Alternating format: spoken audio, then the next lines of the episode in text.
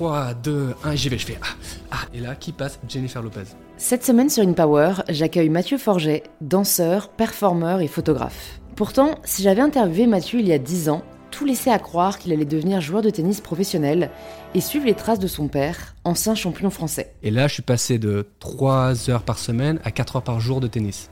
Dans l'espoir de me dire je vais avoir un très bon niveau pour être accepté dans une université américaine. Mais Mathieu décide d'écouter le rêve qui le porte, celui de découvrir le monde du show business américain et de poursuivre sa passion nouvelle pour la danse. Quand je perdais, j'étais vraiment down. Et dès que je perdais, je me disais, bon, pas grave, je vais, je vais aller danser, je vais aller faire du cinéma, je vais aller faire d'autres choses à droite et à gauche. Comment se faire une place là où on ne nous attend pas Tout est possible à un moment donné. C'est comment tu arrives à le réaliser. Et ça, c'est à toi de te débrouiller pour le faire. Comment dépasser les échecs et développer sa résilience Tu t'es dit direct, euh, ça, je peux euh, y passer tout mon temps. Qu'est-ce qu'un mental de champion C'est tout ce que nous partage Mathieu dans cet épisode d'InPower. Ça fait 10 ans que je me jette sur du béton et je me relève et je continue à le faire. Et des fois, je me suis éclaté les poignets. Mais à un moment, t'en as pas marre? Si cet épisode vous plaît, pensez à vous abonner sur la plateforme que vous êtes en train d'utiliser.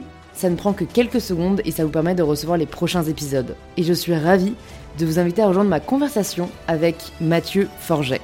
Bonjour Mathieu Salut, ça va? Ça va très bien et toi? Ça va super. Ça me fait rire parce que tu sais qu'en plus, c'était pas voulu que je te reçoive. Alors, vos épisodes sortiront pas en même temps, mais pour celles et ceux. Alors, je crois que tu sors en premier parce que j'avais prévu ça dans ma, dans ma sheet. Mais donc, pour celles et ceux qui nous écoutent, j'ai tourné aussi avec euh, la, la copine de, de Mathieu, Victoria. Euh, il y a deux jours. Donc en fait, c'est marrant, je vous ai euh, coup sur coup. euh, donc j'ai pas envie de comparer parce qu'en plus, vous avez deux histoires très différentes.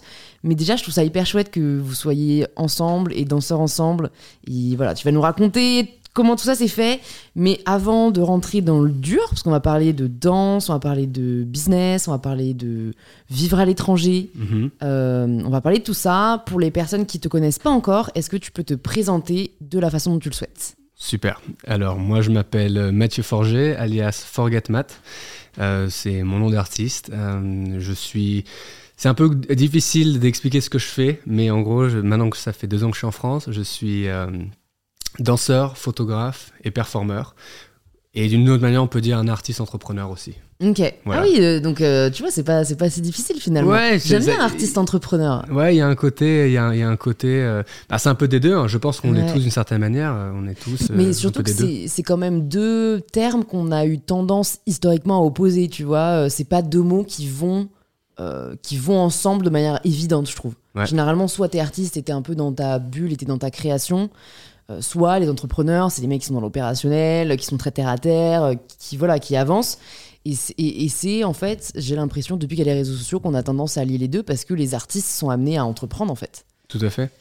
Non, et puis je pense qu'aussi, voilà, la, génération dans laquelle on est aujourd'hui, c'est vraiment, euh, voilà, à travers les réseaux sociaux, à travers euh, la technologie qui nous entoure, je trouve qu'on est, euh, les artistes ont, ont été forcés à savoir faire leur propre marketing, à savoir parler d'eux-mêmes, à savoir se vendre, alors que je pense qu'il y, a- il y a quelques années, c'était vraiment un peu plus dans des cases. Aujourd'hui, tout se mélange et des rôles hybrides ont un peu explosé, se sont Ouais. créés.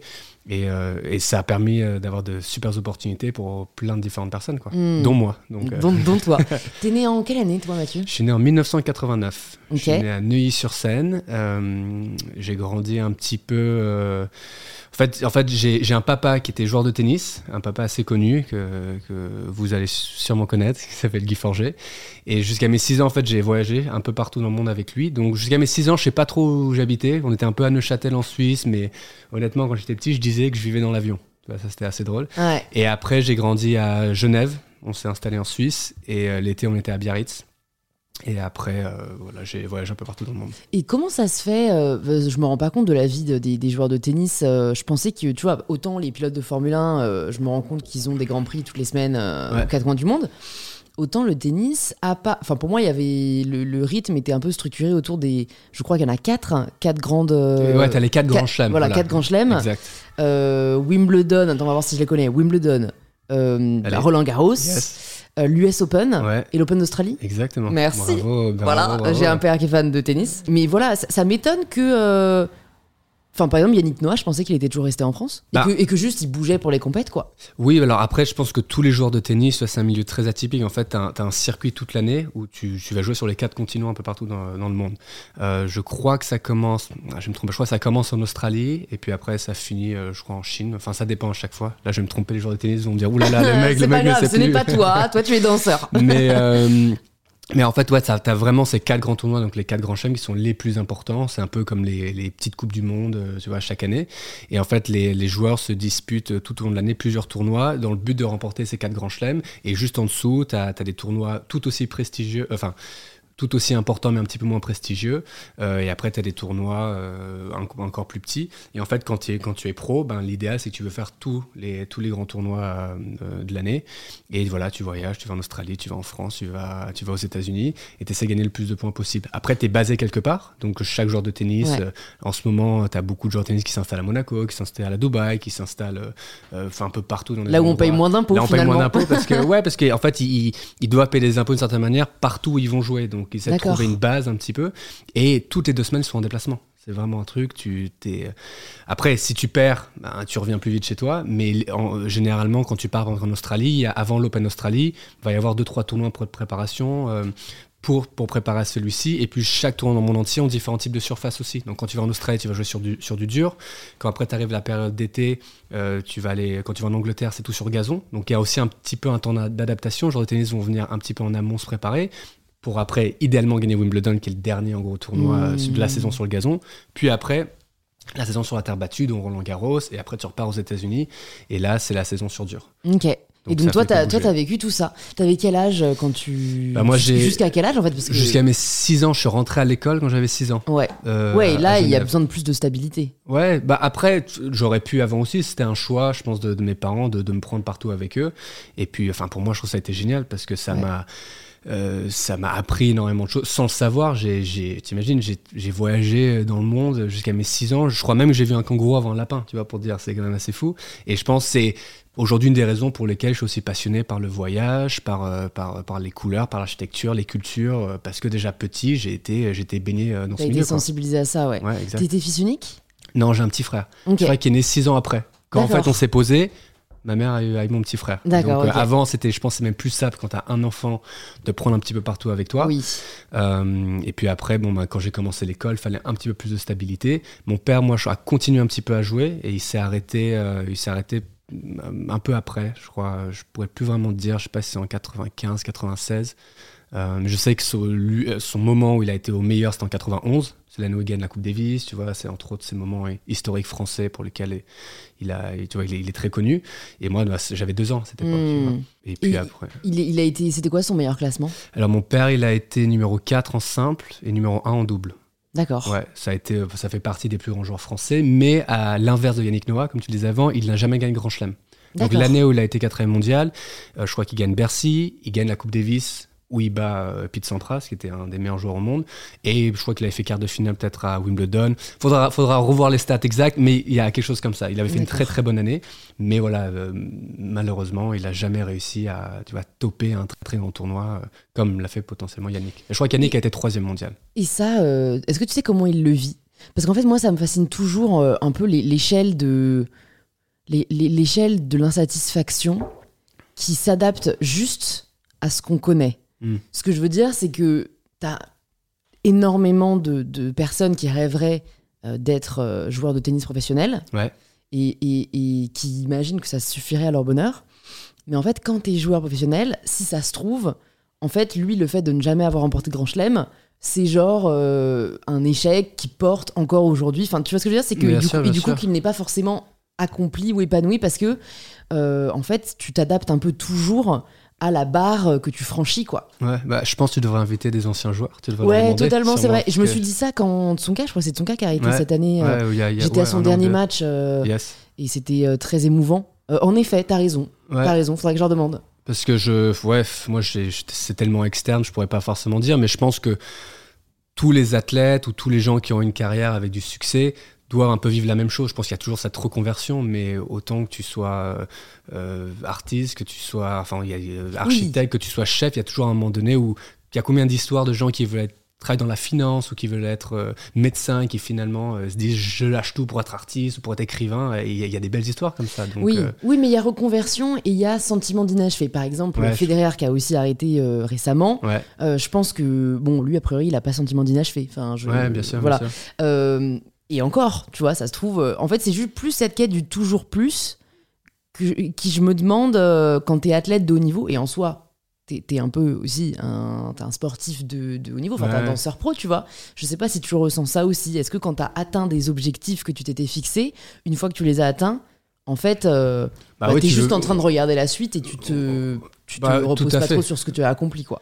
Bah, ouais, mais ça, je pense, c'est le problème éternel humain. Je pense qu'on veut ce qu'on n'a pas, donc à un moment donné, on se donne des objectifs, ça nous permet, voilà, de, nous, de nous pousser, de nous, de nous pousser, et de, et de vraiment chercher des choses en nous qu'on ne connaissait peut-être pas. Et une fois qu'on les, les atteint, on se dit, ah, c'est en fait, c'est ça. Mais je pense que c'est pareil pour l'argent, c'est pareil pour, euh, pareil pour le nombre de followers, c'est pareil pour plein de choses. Tu donnes des objectifs, puis une fois que tu les as, ben, des fois, tu réalises que, bon, ben, quelle est la suite? La suite changeait Et- pas je pense le plus dur, c'est de réussir, qu'importe le, le succès qu'on a, c'est de temps en temps prendre du recul et se dire bon ben, et chill, relax, te prends pas trop la tête, t'as quand même fait ça, ça, ça, ça, ça. Hum. Et je trouve le, le- aujourd'hui, euh, enfin moi c'est quelque chose que j'essaie de faire le plus possible, de plus en plus, c'est le fait de partager ton histoire et ton vécu avec d'autres gens, faire des podcasts, euh, tu vois, où moi j'essaie d'aller dans, dans des écoles maintenant, parler des étudiants, c'est pouvoir expliquer, ben voilà tout ce que j'ai fait, et quand tu te poses et que tu dois montrer, tout d'un coup, c'est à ce moment-là que tu prends euh, vraiment connaissance C'est de, vrai. Ouais, on a, j'ai quand même fait des trucs qui sont pas mal. Alors, comparé à quelqu'un d'autre, c'est peut-être petit, mais comparé à d'autres, c'est aussi énorme. Tu vois, donc, Hum. ça permet de, de- de relativiser plein de choses, je trouve. Ouais, totalement. Donc du coup, à 6 ans, euh, vous vous installez en Suisse, c'est ça, si j'ai bien compris, Ouais, à Neuchâtel. Tu Non, fais en, en fait, on, était à Neuchâtel, je crois, au début, et à 6 ans à à Genève. Genève, à, À Genève, Genève, ouais. et du coup, tu fais euh, toute ta scolarité là-bas? Je fais toute ma scolarité là-bas. Le, le système suisse est euh, vachement cool. euh, bon, j'avais la chance d'être dans une école privée. Et en fait, moi, j'ai fait de, mes, de mon CP jusqu'à ma terminale dans la même école. Et c'était une école, ça s'appelle le Collège du Léman, où tu as autant euh, une section américaine, section française et section suisse. Puisque tu sais, en Suisse, on a un système scolaire qui est un peu différent. Tu peux faire le, le bac, mais tu as aussi un truc qui s'appelle la maturité. Oui. Et c'est le bac version suisse qui a, j'aime pas dire plus dur, mais un peu, parce que déjà la moyenne, tu t'es noté sur 6. Donc ta moyenne est de 4 sur 6. C'est pas 3 sur 6, c'est pas comme un 10 sur 20. Donc c'est comme si ta moyenne était direct à 13,5 sur 20. Euh, et puis après, c'est un petit peu différent. Tu choisis des matières aussi. Tu as, aussi ces, ces spécialités un peu scientifiques, langues, choses comme ça. Et donc, tu as choisi ça, toi, tu as choisi de passer la, maturité. La maturité, parce que quand tu veux travailler à l'époque, euh, voilà, je savais pas trop ce que j'allais faire et tout. Et j'ai un peu écouté mes parents aussi. Et euh, je m'étais dit, ben, la maturité, ça te permet, si tu restes en Suisse, d'avoir euh, ben, plus facilement accès à un travail après, choses comme ça. Et puis surtout, ce que j'aimais bien aussi, c'est qu'il y avait un côté très, très multilingue et, et un peu différent du bac. Et, et vu que moi, j'adorais les langues, et vu que j'avais beaucoup voyagé, Mm. je suis parti là-dedans. Et moi, en fait, j'ai fait, euh, j'ai fait donc la maturité euh, avec une spécialité de langue. Donc à la fin, moi, de mes études, je parlais français, anglais, espagnol, allemand. Ok. Aujourd'hui, je parle plus du tout allemand, j'ai tout perdu. Euh, espagnol, je m'en J'étais en train de réfléchir à comment, parce que j'ai pris allemand aussi, euh, je te comprends, mais je, je, je, je n'arriverai même pas à me rappeler. J'avais en- Ich weiß qui vient, mais ça veut dire je sais, donc. euh, Moi, je vais, le seul truc que j'ai tout en allemand, si je vois des. Allemands, je vais Kannst du Deutsch sprechen? Ich heiße Mathieu, aber ich habe alles vergessen. Hmm. Je dis tout le temps T'as ça. un bon accent quand même. hein. Ben ouais, je m'en sors pas trop mal. Ouais. Et les mecs, souvent les Allemands, derrière, ils enchaînent et ils me parlent euh, Ah, wie heißt du, blablabla. Et là, Et je là, fais, ouais, dans la mec, non, merde, là. Chill, chill, là, je- là, je peux plus. Mais c'est vrai que c'était ouais, c'était une langue assez, assez intéressante. Et Bah, en bon, plus, peu- euh, en Suisse, il y a quand même toute une partie de la Suisse qui parle allemand, donc. Ouais, euh, mais en fait, c'est ça. Quand en fait, tu fais la maturité, tu dois choisir une des autres langues du pays. D'accord. Donc, tu dois choisir en fait soit l'italien, soit l'allemand. hmm. J'avais commencé italien, et puis je trouvais que c'était un peu trop similaire au français, et je me, je me dis, allez, je vais passer en allemand. challengé, quoi. Et puis, vu que je faisais espagnol, je me dis, espagnol, italien, c'est un peu pareil. Ouais. Après, aujourd'hui, moi qui travaille dans la mode un peu plus, je me dis, italien, ça aurait pu être cool quand même, tu vois. C'est vrai que la mode allemande est pas. Il n'y a pas de fashion week allemande. Non, quoi. mais par contre, d'un point de vue technologique, d'un point de vue Ouais. l'automobile, euh, ils, sont, ils sont hyper forts dans plein de choses, quoi. Oui, c'est sûr. C'est sûr. De chocolité, ça vient pas de nulle part, quoi. Ouais, c'est sûr. Et donc, du coup, quand tu fais cette, euh, cette spécialité langue, à quoi tu te destines euh, ensuite? Ben, en fait, à peu près au même moment, euh, déjà petit, moi j'ai des rêves de. Tu vois, je regarde la télé et j'adore voir euh, les, les mecs qui font du cirque, j'adore la gymnastique, j'adore euh, j'adore le sport. Moi je grandis dans le sport aussi. Et je me rappelle tout petit, j'ai un peu une passion pour. C'est un secret, mais un peu pour les, les 2B3. Te rappelles D'accord. ce, ce groupe Et Ouais. je trouve, je trouve ces mecs euh, grands, beaux, ils font des saltos, ils font de la gymnastique, ils sont sur scène. euh, voilà, même il y avait, il y avait Michael Jackson qui arrivé aussi, tu vois. Donc c'est vrai, je voyais, je voyais ces mecs à la télé qui me faisaient rêver. Et euh, bah, je voulais un peu faire pareil, ça m'amusait. Et puis j'étais un gamin un peu sportif. L'été, on était à Biarritz, à la plage, j'aimais sauter, j'aimais faire des saltos, je faisais, ouais, j'étais très actif. Et à 16 ans, donc quand je suis à l'école, je, voilà, il me reste 3-4 ans euh, avant de finir mes études, je découvre le, le monde du hip-hop. Et là, je découvre Usher, je découvre euh, le film You Got Served, je découvre les clips à la télé, MTV. Et, euh, et voilà, moi, je passais pas, j'aimais pas euh, forcément sortir voir des copains. Moi, je kiffais regarder des clips vidéo. Et toute la journée, je pouvais regarder mes 5 heures de clips. Mais je les connaissais tous par cœur. Je peux te dire, Incroyable. j'ai- je pense, une connaissance là-dedans. Parce que je voyais, ouais, je voyais, je voyais ces mecs, euh, des blancs, des noirs, des asiatiques, qui étaient bien fringués, qui avaient des casquettes à l'envers, qui faisaient des saltos, ils dansaient, il y avait de la musique, il y avait des belles nanas, ils avaient des chaînes. Enfin, il y avait tout un univers qui était tellement différent du mien, mais qui, encore une fois, me faisait rêver. Et en fait, j'ai voulu les imiter. Tu Mm. vois, et c'est là que j'ai découvert donc le, un peu le milieu du hip-hop. Et puis le break, c'était cool aussi, parce que tu avais, ce, ce concept un peu sportif, mais en même temps artistique. Et donc j'ai commencé à imiter euh, ces mecs-là. Et, euh, et je suis devenu donc passionné de, de, de- de la danse urbaine à ouais, 16, 16, 17 ans. Et en deux ans, je me suis dit, ben, je veux faire ça, je veux, je veux que ce soit ma vie, je veux que ce soit mon métier, etc. Alors là, je me demande juste, toi qui, qui, du coup, a quand même eu. euh, Enfin, comment t'as vécu l'exemple d'avoir un père sportif euh, de haut niveau. Ouais. Est-ce que tu t'es pas dit, euh, en fait, c'est une vie trop compliquée Ou tu vois, est-ce que, est-ce que ça t'a pas euh, euh, dégoûté du côté même sacrificiel que demande le fait de, de Ben- vivre d'un sport? Oui et non, je pense qu'en fait, il y a un moment donné, un, peu, un petit peu plus jeune, ah, moi j'ai eu des rêves de joueur de tennis pro. Et je me rappelle voir des vidéos de, de petits qui s'entraînaient comme des dingos. C'était au début de YouTube et tout. Et je voyais des mecs qui s'entraînaient, qui se 6 heures du mat, qui faisaient des pas chassés, qui s'entraînaient comme des dingos. Et j'ai eu une période où je me suis levé tous les matins, mais je sais pas, je devais avoir 13 ans ou 14 ans, et j'ai essayé de me lever tous les matins à 6 heures, faire des, de la muscu tout seul, machin, mais j'ai pas tenu. En fait, j'ai réalisé que ça me, bout d'un moment, ça, C'était pas, c'était pas ton rêve Ouais, c'était pas forcément mon truc. Et, et, et quand je m'entraînais, ben, j'étais un peu distrait. Et puis, j'avais pas non plus un rythme. Je m'entraînais peut-être, euh, tu vois, trois heures par semaine. C'était pas. Et le tennis, c'était un truc que je faisais à côté. L'été, je faisais un peu des tournois, mais c'était pas une vocation. C'était pas. euh, J'avais un peu des rêves, mais quand je les ai un peu confrontés, très vite, je me suis dit, Hmm, je sais pas si je suis vraiment prêt à faire ça tout de Mm. suite. Et quand la danse est apparue, là, Mm. par contre, j'ai eu cette, euh, cette nouvelle révélation de me dire, waouh, ça, c'est un truc qui tout d'un coup me, me plaît vraiment et je compte pas les heures. Et, et je, alors, je me levais plus à 6 heures du mat, mais euh, je passais toutes mes journées euh, l'été à regarder des vidéos, à essayer d'imiter ça. Mais c'est marrant, je me demande à quel point euh, nos passions sont innées ou acquises. Parce Mm. que ce que tu dis, euh, c'est c'est très parlant et en fait, tu as trouvé ce qui te correspondait. Et d'un autre côté, je crois que j'en ai parlé d'ailleurs avec, euh, avec, dans l'épisode de Christophe de Chavannes, mais euh, on parlait du film La méthode Williams. euh, Ouais, bien sûr. voilà. Et où donc, j'allais dire Will Smith, mais bon, c'est en gros le père de Serena Williams et de Venus Williams. Tu vois, c'est presque, il les dompte, Ouais. il les éduque Ouais. à devenir des championnes de tennis. Ouais.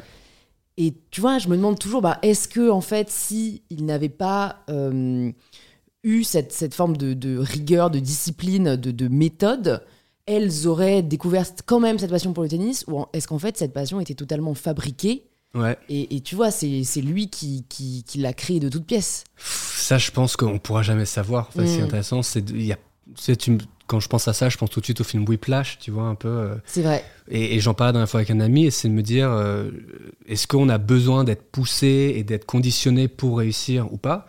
Et, je- et je- en fait, la réponse, je pense. Ça a- dépend des gens. Ça hein. dépend toujours des gens. Il y a des gens Mm. qui ont besoin d'être poussés, d'être idolés, d'être euh, des fois même presque torturés pour y arriver. D'autres qui doivent être un peu plus dans, dans, dans le bon, dans l'amour, choses comme ça. Et il y, a- il y a des cas de réussite dans les deux. Donc euh, on pourra jamais savoir si le Mm. père des Williams n'avait pas euh, mis toute son énergie là-dedans. Mais je pense quand même un minimum que si tu veux, quand, quand, quand tu es vraiment passionné par quelque chose, quand tu mets de l'énergie, tu te donnes tout, quelque chose va se passer. Et lui, il devait avoir une telle envie que ses filles réussissent. Elles, l'amour de leur père, euh, sont- elles ont aussi voulu lui faire plaisir. Et puis bon, et en plus, c'était des filles qui, qui étaient prédestinées à être très fortes dans ce sport. Ouais. Donc c'est un mélange C'est de un toutes mélange ces de choses tous qui ces font facteurs, que voilà, euh. c'est, enfin, Serena, c'est la plus grande joueuse de tous les temps, euh, tu vois, de, de- de tennis, qui a plus de grands chelems, etc. Donc Mm. on verra si on aura peut-être une nouvelle, et peut-être que dans 5 ans, 10 ans, il y aura une nouvelle Serena Williams, Qui aura une méthode totalement, totalement différente. différente, euh, et, et ce serait intéressant de pouvoir comparer ou pas. Ouais. vois, euh. Mais en tout cas, ce que je trouve beau dans ton parcours, c'est le côté où tu as vraiment eu une rencontre quoi, avec euh, la danse Ouais. et où ça a cliqué. quoi. Ouais. C'est vraiment, euh, tu t'es dit direct, euh, ça, je peux euh, y passer tout mon temps. Et mais tu vois, ce qui est intéressant quand tu dis ça, c'est je sais pas si c'était la danse même ou si c'était la danse et l'univers du clip. Et en fait, et tout l'univers audiovisuel qu'aujourd'hui, c'est vraiment ce que je fais. tu vois, je fais beaucoup d'audiovisuel, je fais beaucoup de réalisations, beaucoup de photos. Et mais dès le départ, en fait, c'était tout cet univers ensemble. C'est ce que je voyais.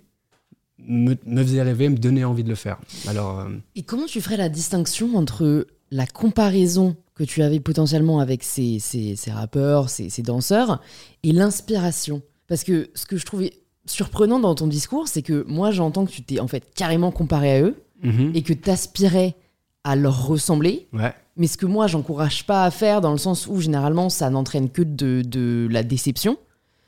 Mais, mais c'est là où je me demande en fait à quel point juste ils t'ont inspiré ouais. et, et, où tu t'es pas forcément dit je veux être eux, mais tu t'es dit euh, voilà ce que j'ai envie de faire et je vais me donner les moyens d'y arriver, tu vois. Bah, je pense de, de base il y avait une envie d'être je pense, dans, dans ces clips. Parce que quand je voyais Usher, oui, je, me dis, ce serait cool d'être un peu comme Usher, mais j'aimais bien. Il y avait des choses chez lui que j'aimais, tu vois, j'aimais bien. Après, tu vois, euh, moi, je, suis pas, je noir, je suis pas américain, je suis pas.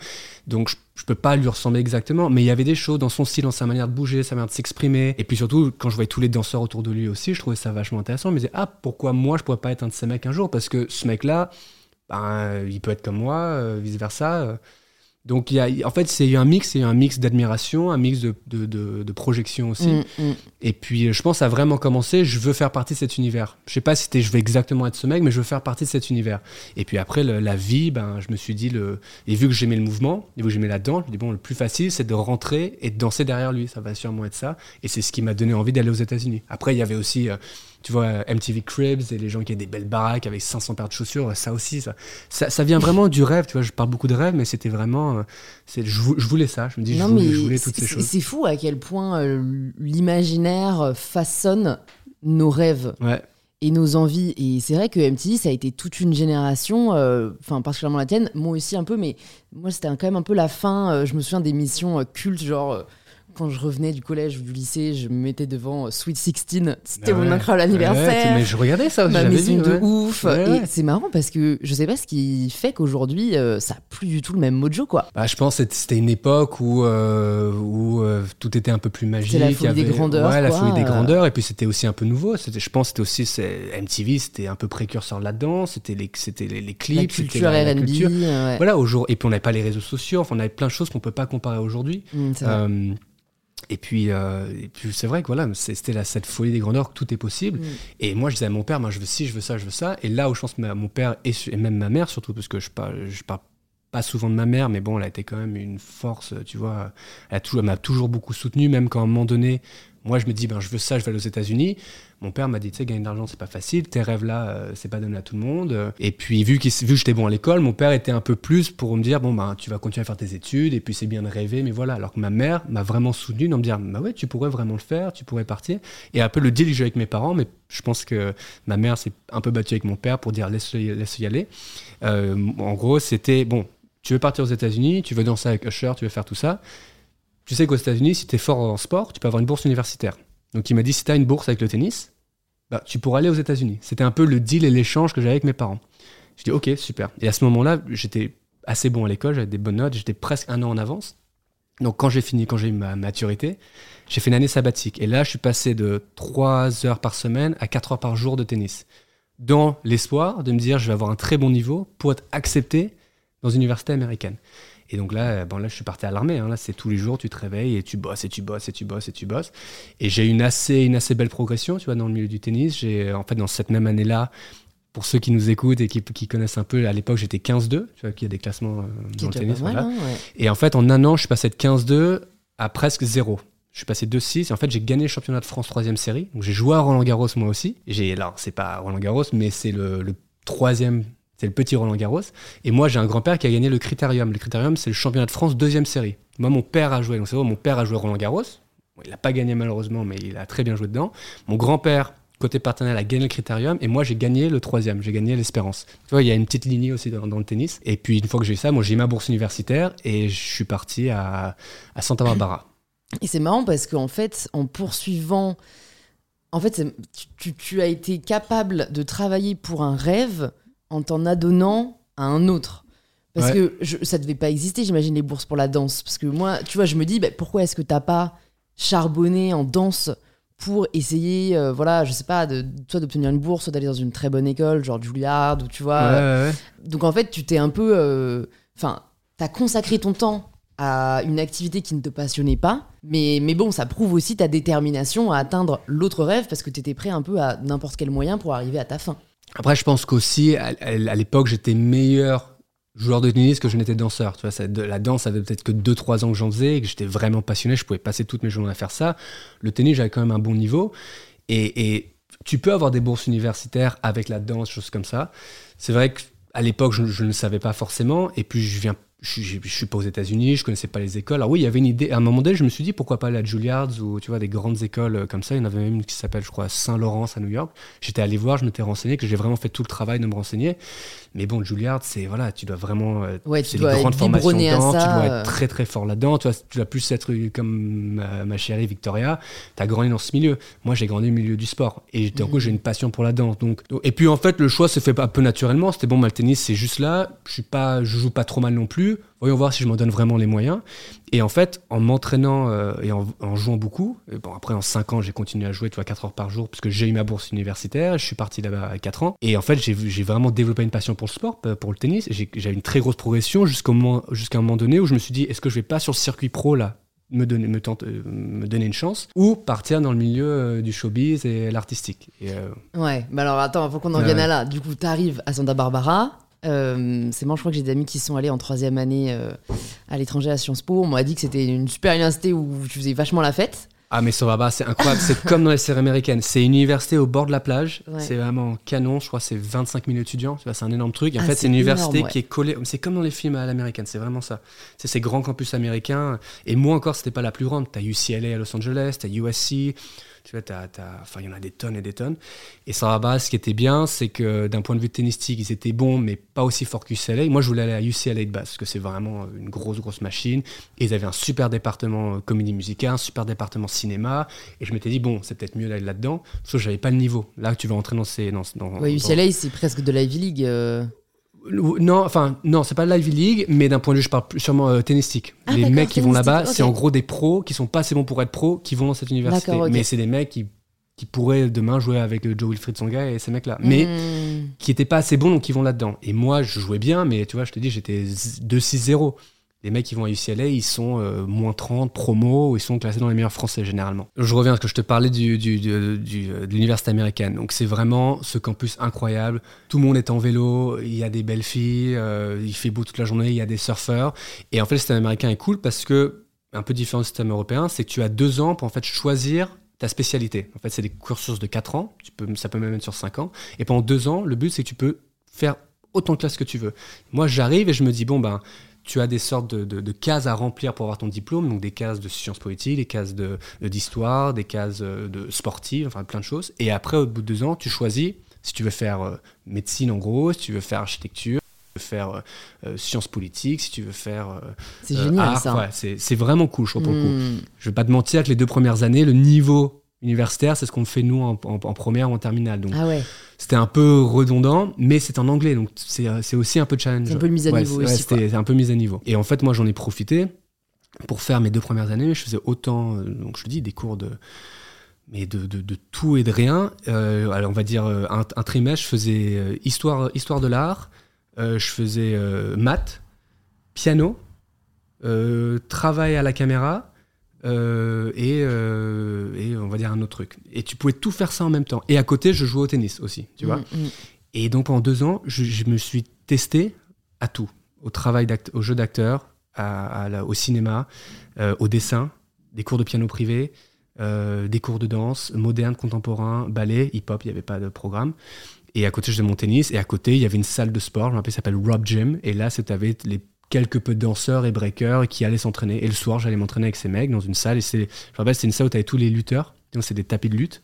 Et moi, je- ben, je dansais, je faisais des saltos avec les mecs là-dessus. Donc, et pendant deux heures, pendant quatre ans, j'ai touché à plein, plein, plein de choses. Et en fait, au bout de deux ans, je me suis spécialisé parce que j'aimais beaucoup. Mon père veut que je fasse du business. Tu vois, encore une fois, les parents veulent un petit peu qu'on fasse La des trucs, et la sécurité. sécurité. euh, Et j'ai essayé, mais ça m'a pas du tout plu. Et j'ai, je, je disais, écoute, je comprends rien, là, les macroéconomiques, microéconomie, bref.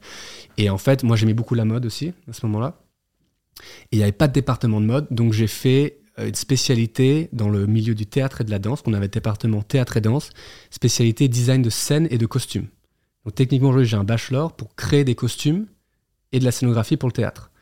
Mais je ne sais plus rien faire, je ne sais plus cool, je ne sais plus faire rien de tout cela. Mais été hyper intéressant parce que voilà, je suis entré dans le milieu du théâtre et de la danse et euh, j'ai appris à faire des lumières, j'ai appris à designer des costumes, j'ai appris à, les dessiner, euh, à les coudre et les mettre après sur des danseurs qui faisaient eux, qui étaient dans le département de danse parce que tout est connecté. Et donc de temps en temps, moi j'étais le designer de costumes qui habillait les danseurs et en même temps j'en profitais à côté pour rentrer dans le show de danse et là à ce moment j'avais une pote dans ma classe qui m'habillait aussi et mon pote qui faisait la lumière donc tu vois tout était super entremêlé hmm. ce qui a fait que j'ai pu toucher à plein plein plein plein de choses et c'est ce qui m'a voilà nourri et m'a donné envie de continuer un peu dans ce, dans, dans ce milieu et j'oublie de dire. Et à côté, j'ai aussi fait une, euh, j'ai fait une petite maîtrise, que tu vois, tu peux faire plein de choses encore aux États-Unis. J'ai fait une maîtrise en, entrepreneuriat et marketing. Comment monter un projet, comment le développer, comment le, le, le, le, le vendre euh, et le, marketer d'une certaine manière. Hmm. Donc ça, ça prenait pas beaucoup de temps, mais c'était c'est un truc que j'ai en plus dans mon diplôme. C'est un socle, voilà, et que ça, t'as pas oublié. Que j'ai pas oublié, non. Mais tu vois, c'est vrai que le, le, le, cursus américain pour ça est génial. Et à côté, tu as une vraie vie sociale où ben, hmm. tu sors, euh, tu rencontres des gens, tu fais la fiesta tout le temps, si tu veux. Alors moi, j'étais plus type de mec qui voulait pas trop faire la fête, plus qui voulait bosser parce qu'il fallait bosser pour réussir et tout. Mais de temps en temps, vu que c'était tout le temps la fiesta, je pouvais très facilement aller dans, les, dans cette ville étudiante de 20 000, de 20 personnes et avec les maisons sur le bord de la plage avec de la bière et des soirées et des trucs. Hmm. C'était canon. C'était vraiment canon. Ouais, franchement, dit comme ça, j'avoue, c'est, je me suis vraiment, j'ai visualisé le truc. Quoi. J'étais avec toi au campus de Santa Barbara. Et du coup, tu termines, euh, tu termines ces 4 ans. Est-ce que là, tu kiffes tellement les États-Unis que tu dis je vais rester? C'est en Californie, Santa Barbara. ouais, c'est à 1h30 de Los Angeles. D'accord, donc t'es pas très loin du bastion euh, showbiz. Est-ce que tu en profites pour aller voir aussi Un petit peu. Alors, alors, de temps en temps, tu avais, nous, par exemple, dans notre université, as Michael Douglas, il vient de là-bas. Donc, c'est un gros mécène aujourd'hui. Et puis, il venait de temps en temps, il faisait des talks, des choses comme ça. Donc, euh, j'y suis allé une ou deux fois. Et tu avais de temps en temps bah, des intervenants de Los Angeles qui venaient, surtout dans le département de théâtre, danse, de cinéma, qui venaient faire des workshops. Donc, j'en profitais pour aussi mm. les rencontrer et tout. Au bout de deux ans, moi, j'essaie de transférer à UCLA, parce que c'était toujours euh, vois l'idée. Sauf que j'ai fait une audition en tant que comédie musicale, parce qu'ils avaient ce département dans lequel je pouvais potentiellement rentrer, et j'ai pas été pris. Tu chantais euh, aussi je, je, chantouillais, mais je prenais des cours de chant à côté, et je me suis dit, bon, bah, je vais tenter mon truc, et puis je, je danse pas trop mal, je joue, je pense pas trop mal. Je chante, faut un peu que je bosse, mais je me suis entraîné. Voilà, pendant six mois, je prenais des cours de chant et tout. J'avais pris des cours privés et j'ai fait l'audition. J'ai pas été pris. mais bah, là-bas, c'est en même temps, c'est le ah, niveau ah, de la bah comédie musicale. Bien sûr. et c'est pas New York encore. C'est pas New York encore, mais c'est déjà costaud. Bon, je suis pas pris, c'est pas grave, donc je décide de rester à Santa Barbara. Et, à ce moment-là, je me rappelle que mon coach, vu que je lui avais exprimé que je voulais potentiellement partir, vu que je progressais quand même au tennis, il m'a fait une meilleure offre encore sur une bourse. Donc j'avais encore une meilleure bourse mes deux dernières années pour me motiver à rester, tu vois. D'accord. Et, quel, est, quel est son avantage à lui que tu restes? Parce que, parce que s'il sait que tu veux pas te consacrer à ça? Bah oui, mais en même, en même temps, j'étais. Euh, moi j'aimais le tennis et j'aimais gagner. Et puis c'est un sport le tennis aux États-Unis c'est un sport d'équipe. C'est pas intéressant c'est pas un sport individuel comme ça. C'est que tu as, une équipe de 10 joueurs. T'en as que 6 qui jouent chaque match. En fait tu as des matchs de double et des matchs de simple. Et c'est au meilleur de tous les matchs. S'il y a 10 matchs c'est ceux qui gagnent euh, ou s'il y a 11 matchs ceux qui gagnent 6 matchs entre les doubles et les simples gagne la rencontre en fait. Et là, tu vas voir Santa Barbara, Los Angeles, euh, euh, Santa Barbara, on voyageait, on allait à Idaho, on allait à Boise, on allait au Texas, on allait, on voyageait tout le temps. C'est vraiment comme, euh, ouais, comme, comme une petite équipe de basket ou de foot que tu peux voir aujourd'hui un peu partout dans le monde. Et donc le tennis là-bas est très collectif. Donc ça, c'était sympa. Et puis tu as envie quand même de gagner parce que tu représentes les couleurs de ton équipe. tu as aussi toi une petite compétition avec tes coéquipiers parce que au début, tu commences. Moi, j'ai commencé, j'étais numéro 6 dans l'équipe. Au bout de 4 ans, je suis numéro 1. J'étais top 50 aux États-Unis. J'ai quand même un bon niveau. Et le fait, en fait, de gagner, c'est honnête, de mettre des trois branlades des mecs aussi, ben, ça te donne envie d'être meilleur et meilleur et meilleur. Et c'est pour ça qu'en fait, au bout de 4 ans, j'étais encore en train de progresser. Et euh, ma dernière année, euh, tu vois, j'ai un très bon palmarès. J'étais étudiant, étudiant euh, modèle de l'université parce que j'étais bon à l'école et j'avais en plus le meilleur score dans le sport. Donc j'ai représenté toute l'université. et puis je faisais des tournois. Et voilà, j'ai que perdu contre des joueurs qui étaient genre top 20 aux États-Unis. Mmh. Je me suis dit, bon, ben là, pourquoi pas aller. Tu vois, j'aimais bien ça. j'étais fort physiquement. Je sentais que je progressais. Et en fait, le choix était, bon, est-ce que je pars maintenant sur le circuit qui est encore un autre monde. Et là, c'est dur parce que c'est plus le côté festif. On a Star il fait beau, il fait chaud. Là, tu pars jouer en Ouzbékistan, euh, tu vas en, Slovaquie, des pays froids, et puis tu, tu ton coach. Enfin, c'est un milieu très dur, le tennis. Ou Los Angeles, qui était pas très loin, que j'avais un peu testé. Et là, on va faire des castings, des auditions, on va essayer de danser pour Usher, Jennifer Lopez, Jason Derulo et tous ces mecs-là. Mm. Et j'en ai peu, un peu parlé avec mon père, avec mes potes autour. Et c'est vrai que même si je progressais, je jouais bien, quand je perdais, j'étais vraiment down. Et dès que je perdais, mon échappatoire, c'est je me disais, bon, pas grave, je vais, je vais aller danser, je vais aller faire du cinéma, je vais faire d'autres choses à droite et à gauche. Et euh, ouais, j'ai réfléchi et j'ai pensé, je me suis dit, bon, ben, on arrête le tennis. De base, il était là pour faire ça. Maintenant, on va vraiment suivre le rêve, euh, ce qu'il y a vraiment au fond, et on part à Los Mm. Angeles. Et tu t'es pas dit après coup, euh, j'ai perdu du temps à, à consacrer autant d'énergie au tennis alors que j'aurais pu utiliser ce temps pour me perfectionner en danse euh, tu Non, vois, non, parce que en fait, là-bas, c'était mon job. C'était en fait, c'est ce qui me permettait de faire tout ce que je faisais. C'est comme euh, demain. C'était un veux- contrat, quoi. Ouais, c'était un peu mon contrat. Mm. Et, et c'est un contrat en plus. Je, je prenais du plaisir à le faire. J'étais pas.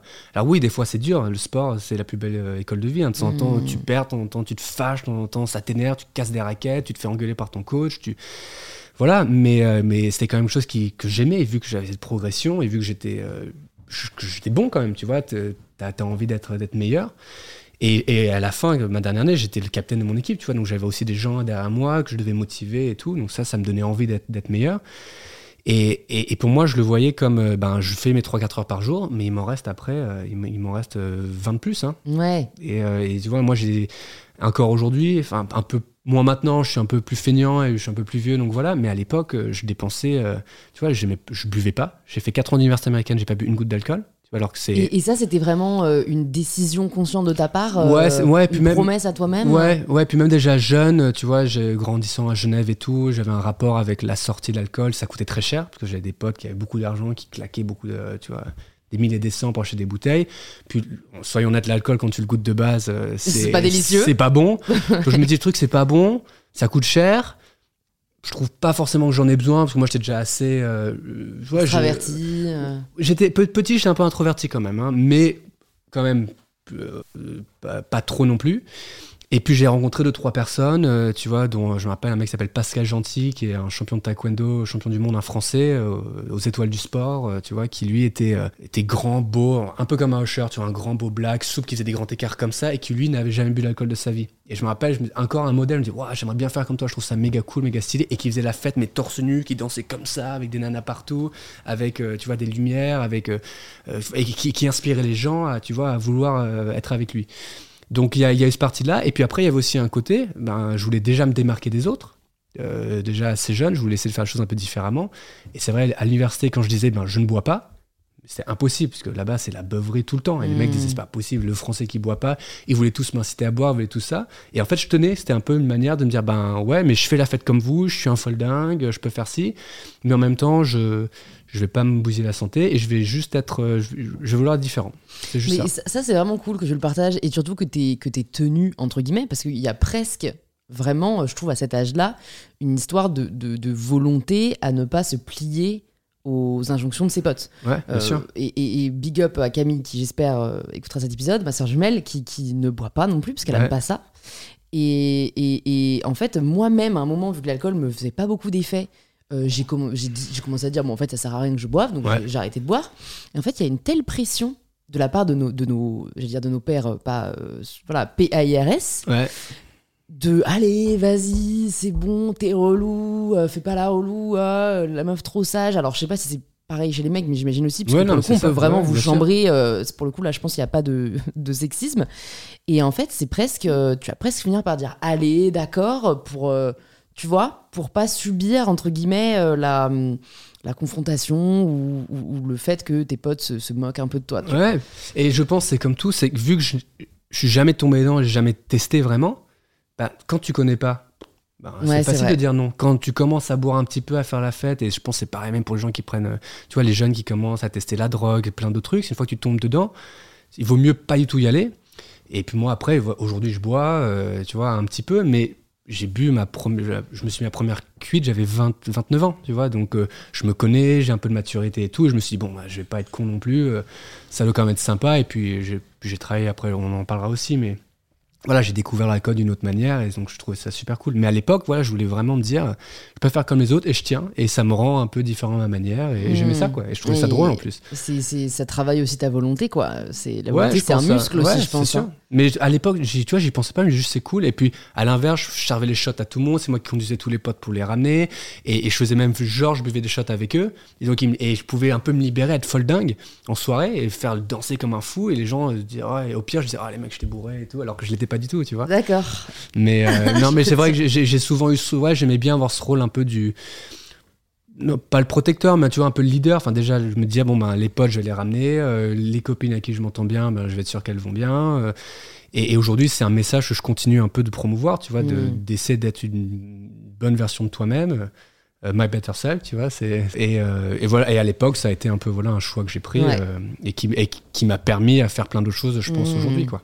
Et quand tu, je rebondis juste avant qu'on en vienne à la suite sur euh, ton arrivée à Los Angeles, euh, et quand tu dis que, que, voilà, quand tu perdais au tennis, ça te mettait vraiment down, euh, est-ce que, est que tu penses que c'est une des raisons aussi pour laquelle tu n'as pas, j'ai pas envie de dire persévérer parce que au final ça a été un choix plus qu'une question de persévérance, mais est-ce que tu penses que ça joue le mental, qu'on doit avoir un certain mental mm-hmm. pour se consacrer justement au haut niveau? À fond. Ouais, à fond. Si tu, si tu, à un moment donné, je pense ceux qui percent vraiment au très haut niveau, c'est pas juste j'aime ça, c'est pas juste je suis doué. Alors il y en a qui arrivent, mais c'est un ensemble de tout. C'est le physique, c'est le mental euh, et c'est l'environnement autour qui vont faire que tu peux percer. Et tu dois constamment jouer avec, avec, avec ces, ces, ces, trois mondes. Et le mental, je pense, c'est surtout le plus important parce que tout le monde peut physiquement, en faisant juste de la muscu, en faisant, euh, être fort mais si derrière ta tête ne suit pas, tu vas pas pouvoir, euh, pouvoir euh, aller loin. Et aujourd'hui, mmh. je pense qu'à l'époque, on y pensait beaucoup moins, mais là, de plus en plus, maintenant, tous les athlètes de haut niveau ont des coachs mentaux euh, mmh. qui les suivent et qui les accompagnent. Les gens travaillent avec des psys et tout, parce que, ouais, tu dois, pour être la meilleure version de toi-même, tu dois travailler sur, sur surtout euh, tout ce qui te compose. Hmm. Qu'est-ce que ça t'a appris sur ton rapport à l'échec, de faire autant de tournois et de, et de compétitions? Euh, Ce que ça m'a appris, c'est qu'il y a toujours quelque chose à apprendre de ces défaites et que tes défaites vont, vont te rendre meilleur. Tu veux, au lieu de te morfondre, euh, alors ouais, on a tous des moments où, je perdais un match et je me morfondais, j'étais pas heureux. Alors j'allais danser parce que c'est vrai que la danse, il y avait ce côté libérateur et il n'y avait pas vraiment de compète. Et puis en fait, au bout d'un moment, je me suis dit, ben, la seule manière de pas perdre la prochaine fois, bah, c'est d'être meilleur. Donc, euh, ben, je perdais des matchs. Et puis ça, c'est aussi la manière américaine, tu vois. C'est qu'on y va, on bosse, on continue. Je perdais un match, ben, je prenais mon sac, euh, mes balles de tennis et j'allais faire du service. Mais je servais pendant une heure supplémentaire, tu vois. Et, j'ai gardé ça euh, tout le temps à travers le sport pour essayer, ben, la prochaine fois, pas être dans cette situation qui me rend malheureux et qui me met down. Donc euh, il faut que j'évite le plus possible. Il faut que je sois encore plus préparé et, encore meilleur. Hmm, donc l'utiliser vraiment comme un moteur. Euh, il n'y a, que comme ça que je pense que tu peux te hmm. surpasser. C'est apprendre tes défaites et, dire. Euh, et en fait, tes défaites t'apprennent même sur toi-même. C'est pourquoi tu es dans le tennis, pourquoi tu as perdu à ce moment-là cette balle, pourquoi tu as fait ce choix, pourquoi tu as fait ci. Mais je pense que ça s'applique dans la vie de tous les jours. Et sport, c'est que tu peux vraiment très facilement le. parce que tu as un vrai résultat. Hmm, c'est vrai. Ça, c'est la performance qui parle. Bon, du coup, tu arrives à Los Angeles. Ouais. C'est quoi ton plan euh, De passer des castings euh Ouais. Alors là, mon plan, c'est let's go, quoi. Je, enfin, dans le milieu hip-hop euh, commercial, c'est un peu ce que je faisais. Tu vois, que la danse, t'as as les compagnies, t'as l'opéra, t'as tout ça. Moi, c'était le commercial, parce que c'est là où tu peux gagner euh, un peu ta vie. Et, et moi, mon but, c'était, comme je t'ai dit, c'était de partir en tournée avec Usher ou un artiste comme ça. Donc, ben, il faut que je trouve une agence pour avoir accès au casting. T'as aussi des sites où tu bah, tu t'enregistres et t'essaies de voir ce qui se passe. Tu fais des castings sauvages. Et en fait, ben, tu, j'arrive dans ce Far West, quoi. Ce Far West mmh. du showbiz, je connais pas du tout l'école, je connais rien. J'ai la chance d'avoir un papa ben, qui, qui m'aide encore un peu financièrement. Tu vois, vu que ma bourse, j'avais quand même payé une grosse partie de mes études. Là, c'est un peu le dit bon, pendant un an, tu, je t'aide encore un petit peu. Mais je continue avec cette même dynamique. Je prends plein de cours, tu vois, des cours, euh, et là, des cours de danse. Donc, je vais me former dans les, dans les grandes écoles américaines, Edge, Millennium. Et là, en fait, tu fais des classes de danse, mais toutes les classes de danse aux US, euh, en tout cas à Los Angeles, c'est des mini-auditions. Tu as tous les meilleurs danseurs qui sont là, qui s'entraînent les uns les autres et qui vont prendre les cours des profs qui sont probablement les prochains chorégraphes de tel et tel artiste. Donc même en classe, tu es déjà en compète. Là, c'est tu mmh. dois prendre ta place, tu dois avoir le meilleur move, tu dois avoir le meilleur style, tu dois avoir... Et c'est tout un univers qui est incroyable parce que c'est... faut que tu danses bien, mais faut que tu aies un look, faut que tu connaisses un peu de monde et tout. Et euh, donc ça, c'était vachement sympa. Tu vois, ça a été euh, stressant mais sympa et très éducateur. Millennium, euh, il est encore très connu. Ah euh, ouais, mais ce- c'est énorme, Celui qu'on voit sur Insta, le Tout le temps. rouge là. Tout le temps, ouais. Ah, maintenant, aujourd'hui, grâce aux réseaux sociaux, t'en as plein qui ont ouvert parce que Ouais. les danseurs sont devenus des mini-stars à travers tu vois, le digital. Donc, t'as Playground, enfin, t'en as plein d'autres, je peux même pas te les citer tellement il y en a. Mais à l'époque, t'avais vraiment ouais, Debbie Reynolds, c'était Millennium, c'était c'est tous les danseurs qui, qui nous écoutent vont peut-être se dire, ah, je connais. Et voilà, et puis j'allais j'allais faire mes cours de danse et à côté, je faisais des cours d'acting. J'ai fait, tu vois, la méthode, euh, je fais la méthode Stella Adler. Euh, euh, j'avais fait quoi d'autre comme méthode J'en ai fait plusieurs. J'avais vraiment travaillé à la caméra avec Caroline Berry, j'avais j'avais fait de l'improvisation au Groundlings. Groundlings, c'est un peu une très grande école d'improvisation. Tu as eu Seth Rogen ou tu as eu Will Farrell, tous ces mecs qui sont passés là-dedans. Pour vraiment, voilà, artistiquement me, me, me, me former. Et puis j'aimais autant, tu vois, à ce moment-là, que je dansais, mais en même temps, j'aimais beaucoup l'acting aussi. J'avais découvert un peu l'acting à l'université. Et je me suis dit, ben, à mes débuts, il faut un peu faire de tout. Il faut autant faire des pubs que des castings pour des, des films, que des, que des auditions pour des, pour des cours, euh, pour des, pour des clips ou pour des tournées, voilà. Et, euh, et j'ai passé un an, voilà, à me former, à faire des auditions. Je vais frapper à la porte, bonjour, je m'appelle Mathieu. Faut aussi que tu te dises euh, qu'à l'époque, je faisais peut-être 10 kilos de moins et j'avais une touffe comme ça j'avais pas de barbe. Donc j'avais un look qui était complètement différent euh, d'aujourd'hui, tu vois.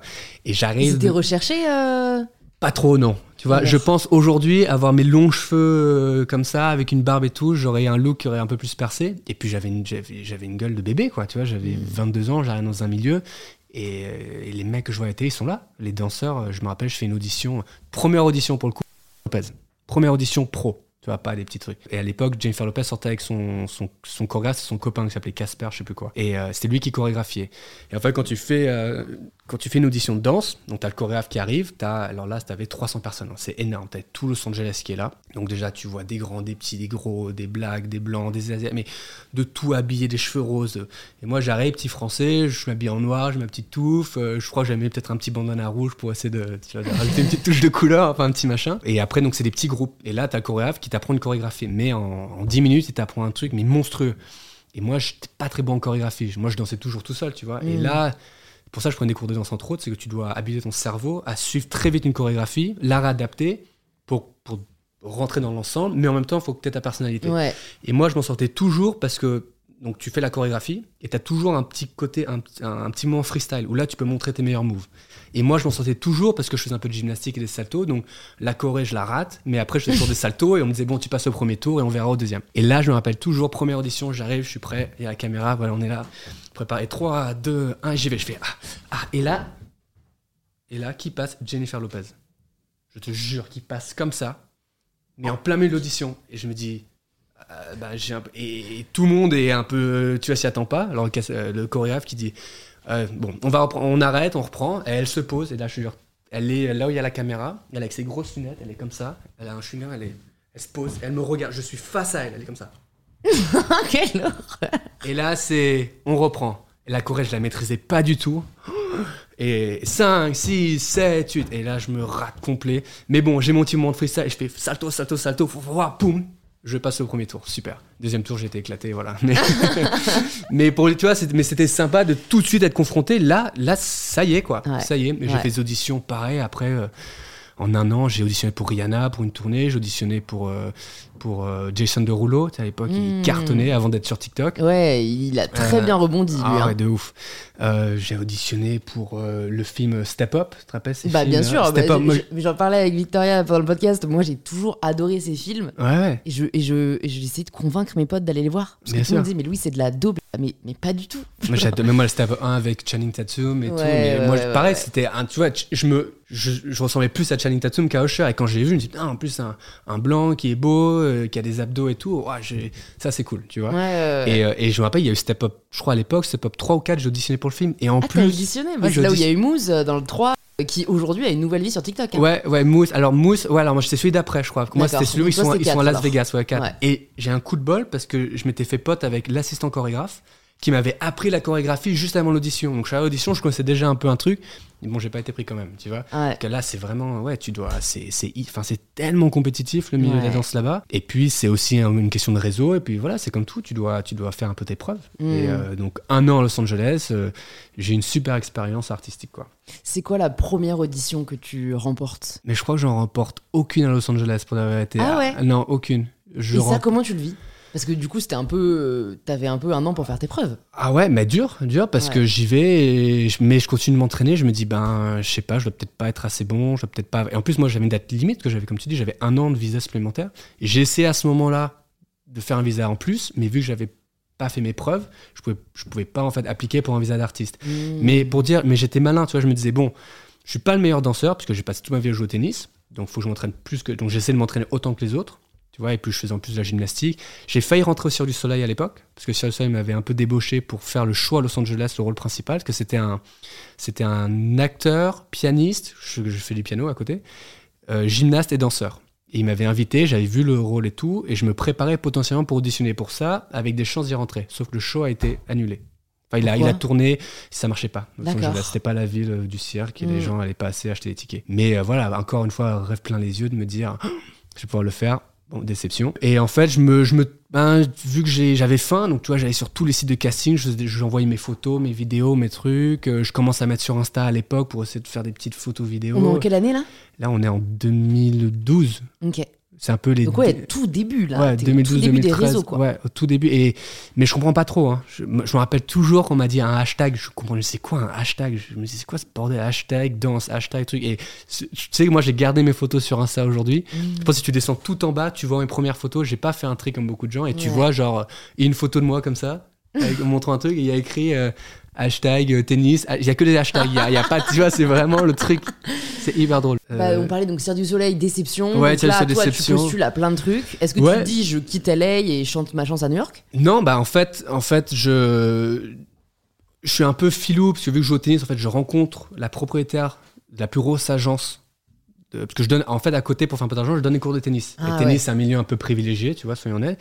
Donc, je me retrouve à jouer dans des beaux clubs, dans des beaux trucs, et je rencontre un avocat qui va m'aider à avoir ce, qui veut m'aider à avoir ce visa via mon agence, mais qui ne peut pas, qui me dit, ben, t'as pas assez de, de, crédit, t'es pas assez bon encore, t'as rien sur ton, sur ton CV. Cependant, il faut que je te connecte avec cette fille qui adore le tennis. Elle s'appelle Lainey c'est la propriétaire de Block. Qui est la Block, c'est la plus grosse agence de danse à Los Angeles. C'est eux qui représentent les chorégraphes de Madonna, de Michael Jackson. Enfin, c'est monstrueux. Et je me retrouve à être prof de tennis de Lainey. Si tu veux, elle joue un peu, mais gratos, en mode, bon, ben, qu'elle est vraiment, vraiment fan de tennis. Et en fait, on- je m'attache à elle, elle est vraiment sympa, cette nana. Et puis. Elle a euh, quel âge? C'est une vieille euh? Ouais, elle, plus, elle doit avoir, ouais, elle doit avoir ouais, 40, euh, 40 quelque chose, tu vois. Et en fait, elle a monté cette agence avec son frère. Mais elle avait monté l'agence il y a 15 ans, 15-20 ans, tu vois. C'est, vraiment une grosse agence. Et elle me dit toujours, écoute, si un jour tu as besoin d'aide pour ton visa et tout, je peux t'aider. Mais même avec un sponsor comme elle, j'avais pas assez. Je dis, ok, super, on est, Putain. on est resté en contact. Mais ouais, parce que j'étais vraiment devenu pote. Tu vois, moi, je me suis Non, non, dit... non, mais je veux dire, putain, euh, même avec elle, t'avais pas assez Ah quoi. ouais, non, non. Ah ouais, le visa, le visa quand tu veux partir aux États-Unis, c'est en fait, moi, je l'ai eu hein, après, on, on va y arriver, mais ça s'appelle un visa O1, pour tous ceux qui veulent partir aux États-Unis. C'est en gros. euh, c'est un. C'est un visa d'artiste, Ouais, mais j'ai toujours l'impression que tu te la pètes quand tu dis ça, mais c'est euh, habilité extraordinaire. Donc tu dois prouver dans ton milieu que tu es extraordinaire et que tu as fait tes preuves en fait. Mais tu peux l'avoir si tu es danseur, influenceur, chef, athlète, quoi que ce soit. Et, euh, et moi, je voulais l'appliquer en tant que danseur. Mais bon, j'avais pas le, voilà, j'avais pas le CV pour. Mais pour ça, tu dois ben, montrer euh, de la presse, des médias, des prix, est-ce que tu as été juré, tout ça. Et en fait, c'est un Mmh. avocat qui va que tu payes, qui va euh, tout rassembler, qui va faire un, un dossier, un pavé comme ça, te mettre en avant le, le mieux possible, montrer tes vues, tes machins bidules, et qui après va l'envoyer au département de l'immigration pour en gros plaider ton cas, pour dire ben vous devez lui accorder son visa, parce qu'il va vraiment apporter un truc que- qui n'existe pas aux États-Unis. Et donc, en gros, vous allez faire du business. Les Mm. ricains, soyons honnêtes, c'est du business. Donc, plus de visa. Donc, euh, ben, mon visa se termine. Mon aventure à Los Angeles se termine. Et là, je me dis, bon, ben, c'est con. Moi, j'aime bien la Californie. Bon, qu'est-ce que je vais faire? Est-ce que je peux pas me marier à une américaine mais j'y ai pensé, que j'ai plein de potes qui le faisaient. Mais voilà, éthiquement, je m'étais dit, ouais, je sais pas pas, ouais, c'est pas ouf. Avec du recul aujourd'hui, je me dirais pourquoi pas.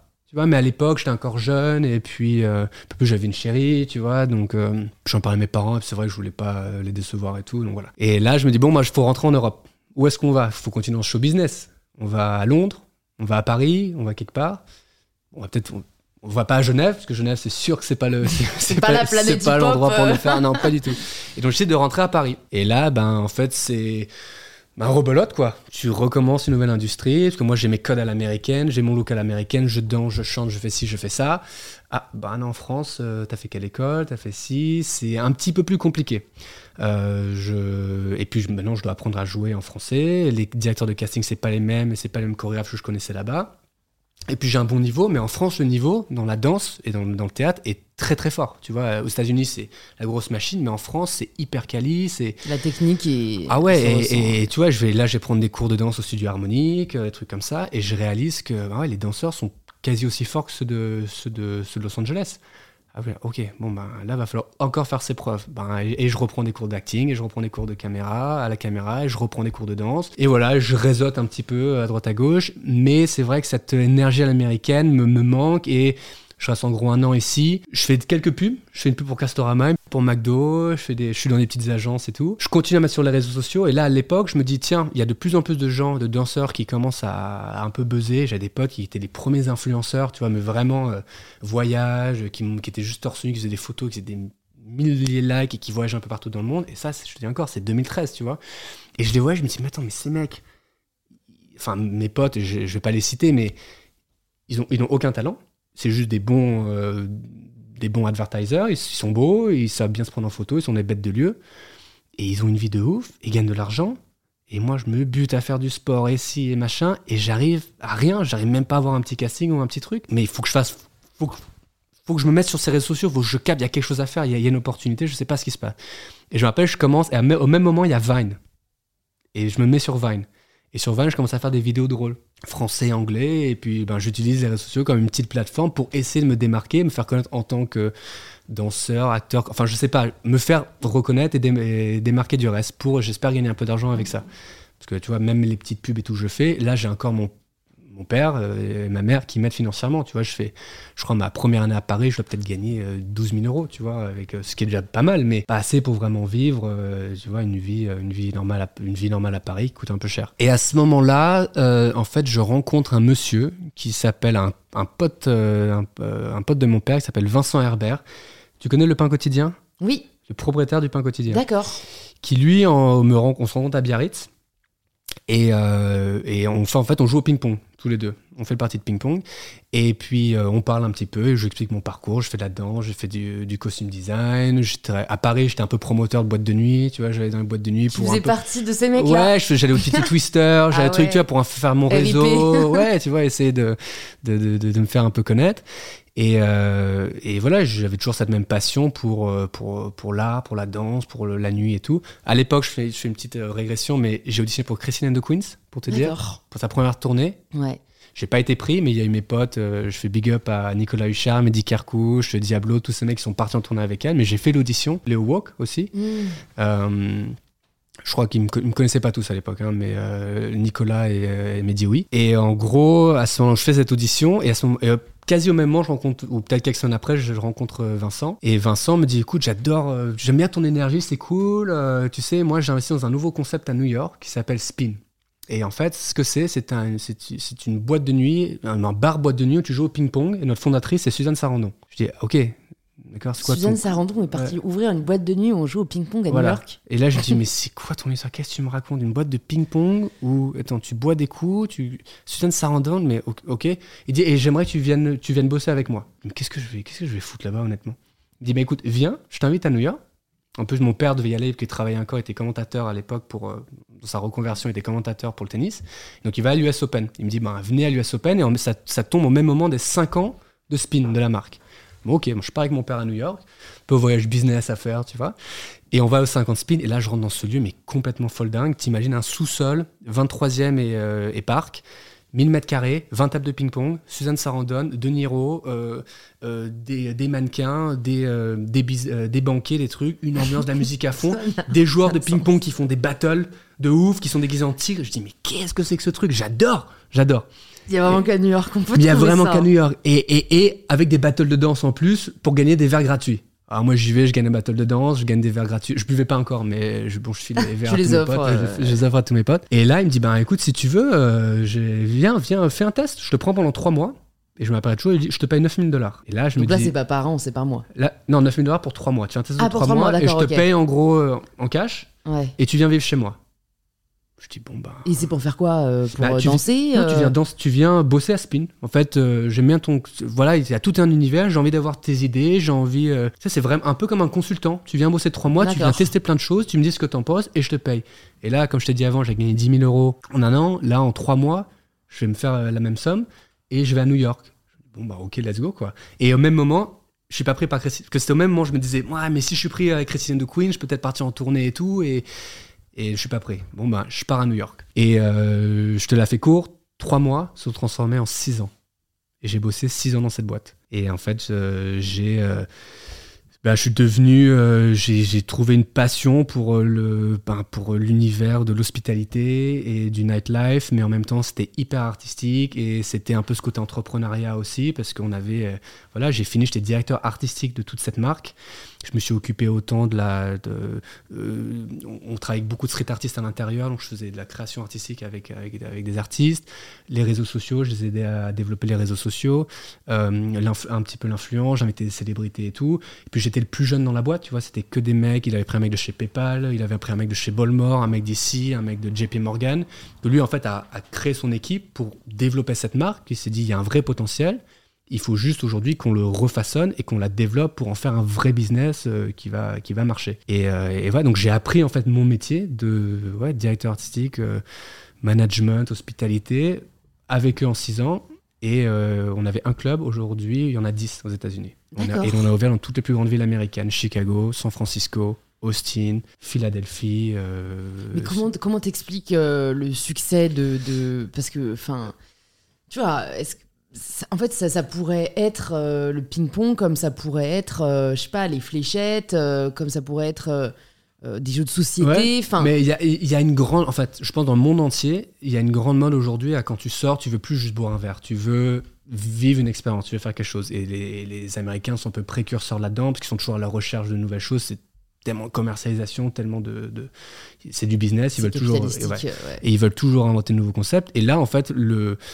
Le, l'exclu c'était le ping-pong, mais comme les- le bowling, mais le bowling c'était, un peu mort maintenant. Ouais. Et là c'était la même chose, sauf que c'était autour du ping-pong. Mais le ping-pong c'est hyper facile que tout le monde peut jouer. Tout, même si tu sais pas jouer, au bout de 10 minutes tu t'arrives. Tout le monde a au moins joué au ping-pong. C'est le deuxième sport le plus joué au monde. c'est quoi le premier? C'est le, Le foot? ouais. Deuxième, sport- euh, le deuxième sport le plus joué au monde.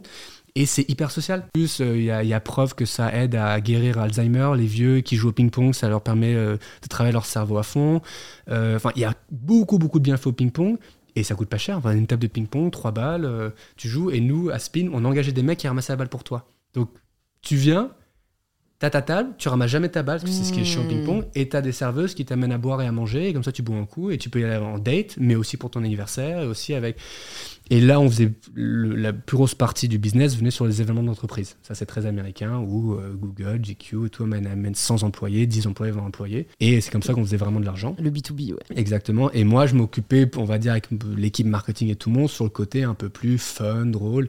Et en gros, j'étais chargé tous les mois de faire une grosse soirée. Euh, à thème. J'ai fait des battles de break, euh, j'ai fait des événements avec des artistes, euh, des street artistes, euh, des événements caritatifs avec des mannequins qui jouent en talons pour gagner de l'argent pour leurs associations, un événement magazine avec Justin Bieber et Fader Magazine. Enfin, tu vois, vraiment de tout et de rien. Et vu qu'en en même temps, bah, on ouvrait des nouveaux clubs, bah, je partais quatre mois à Chicago ouvrir ce nouveau club. Donc, je travaillais avec les artistes locaux, je faisais ci, je faisais ça. Après, j'allais à San Francisco. Donc, j'avais vraiment un job qui me permettait de beaucoup, beaucoup bouger. Et le deal, parce que tu vas me dire, mais comment t'es reparti aux États-Unis? Parce que je te l'ai dit avant. En fait, c'est que vu qu'à Paris, maintenant, un an après, j'avais fait des mes petites preuves en tant que danseur et tout, et je commençais un peu à connaître du monde, j'ai rappelé Lainey et je lui ai dit, bon, Lainey, j'ai un job à New York. J'ai un premier sponsor. Est-ce que tu peux être mon deuxième sponsor pour m'aider? Et me faire des, en gros, m'aider à faire des lettres de recommandation pour que je puisse avoir euh, ce taf.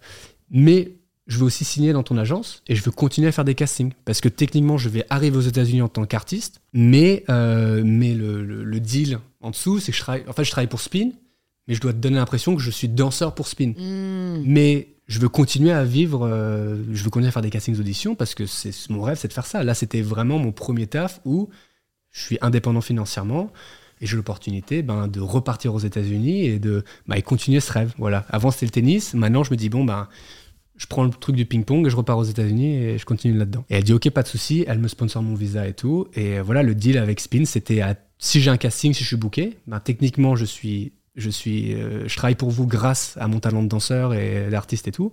Donc si j'ai un casting, ben je pars, je peux le faire. Ok, super.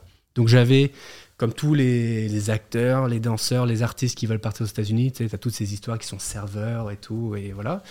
Moi, euh, si on peut dire ça une success story, c'est que j'étais directeur artistique d'une boîte de ping-pong. Et à côté, je faisais mes castings, quoi, tu vois. Et c'était bien parce que les deux se, se mélangeaient, tu vois. Directeur d'une boîte de ping-pong sur un CV, c'est quand même royal. Hein. Hein. Directeur artistique de spin, quoi.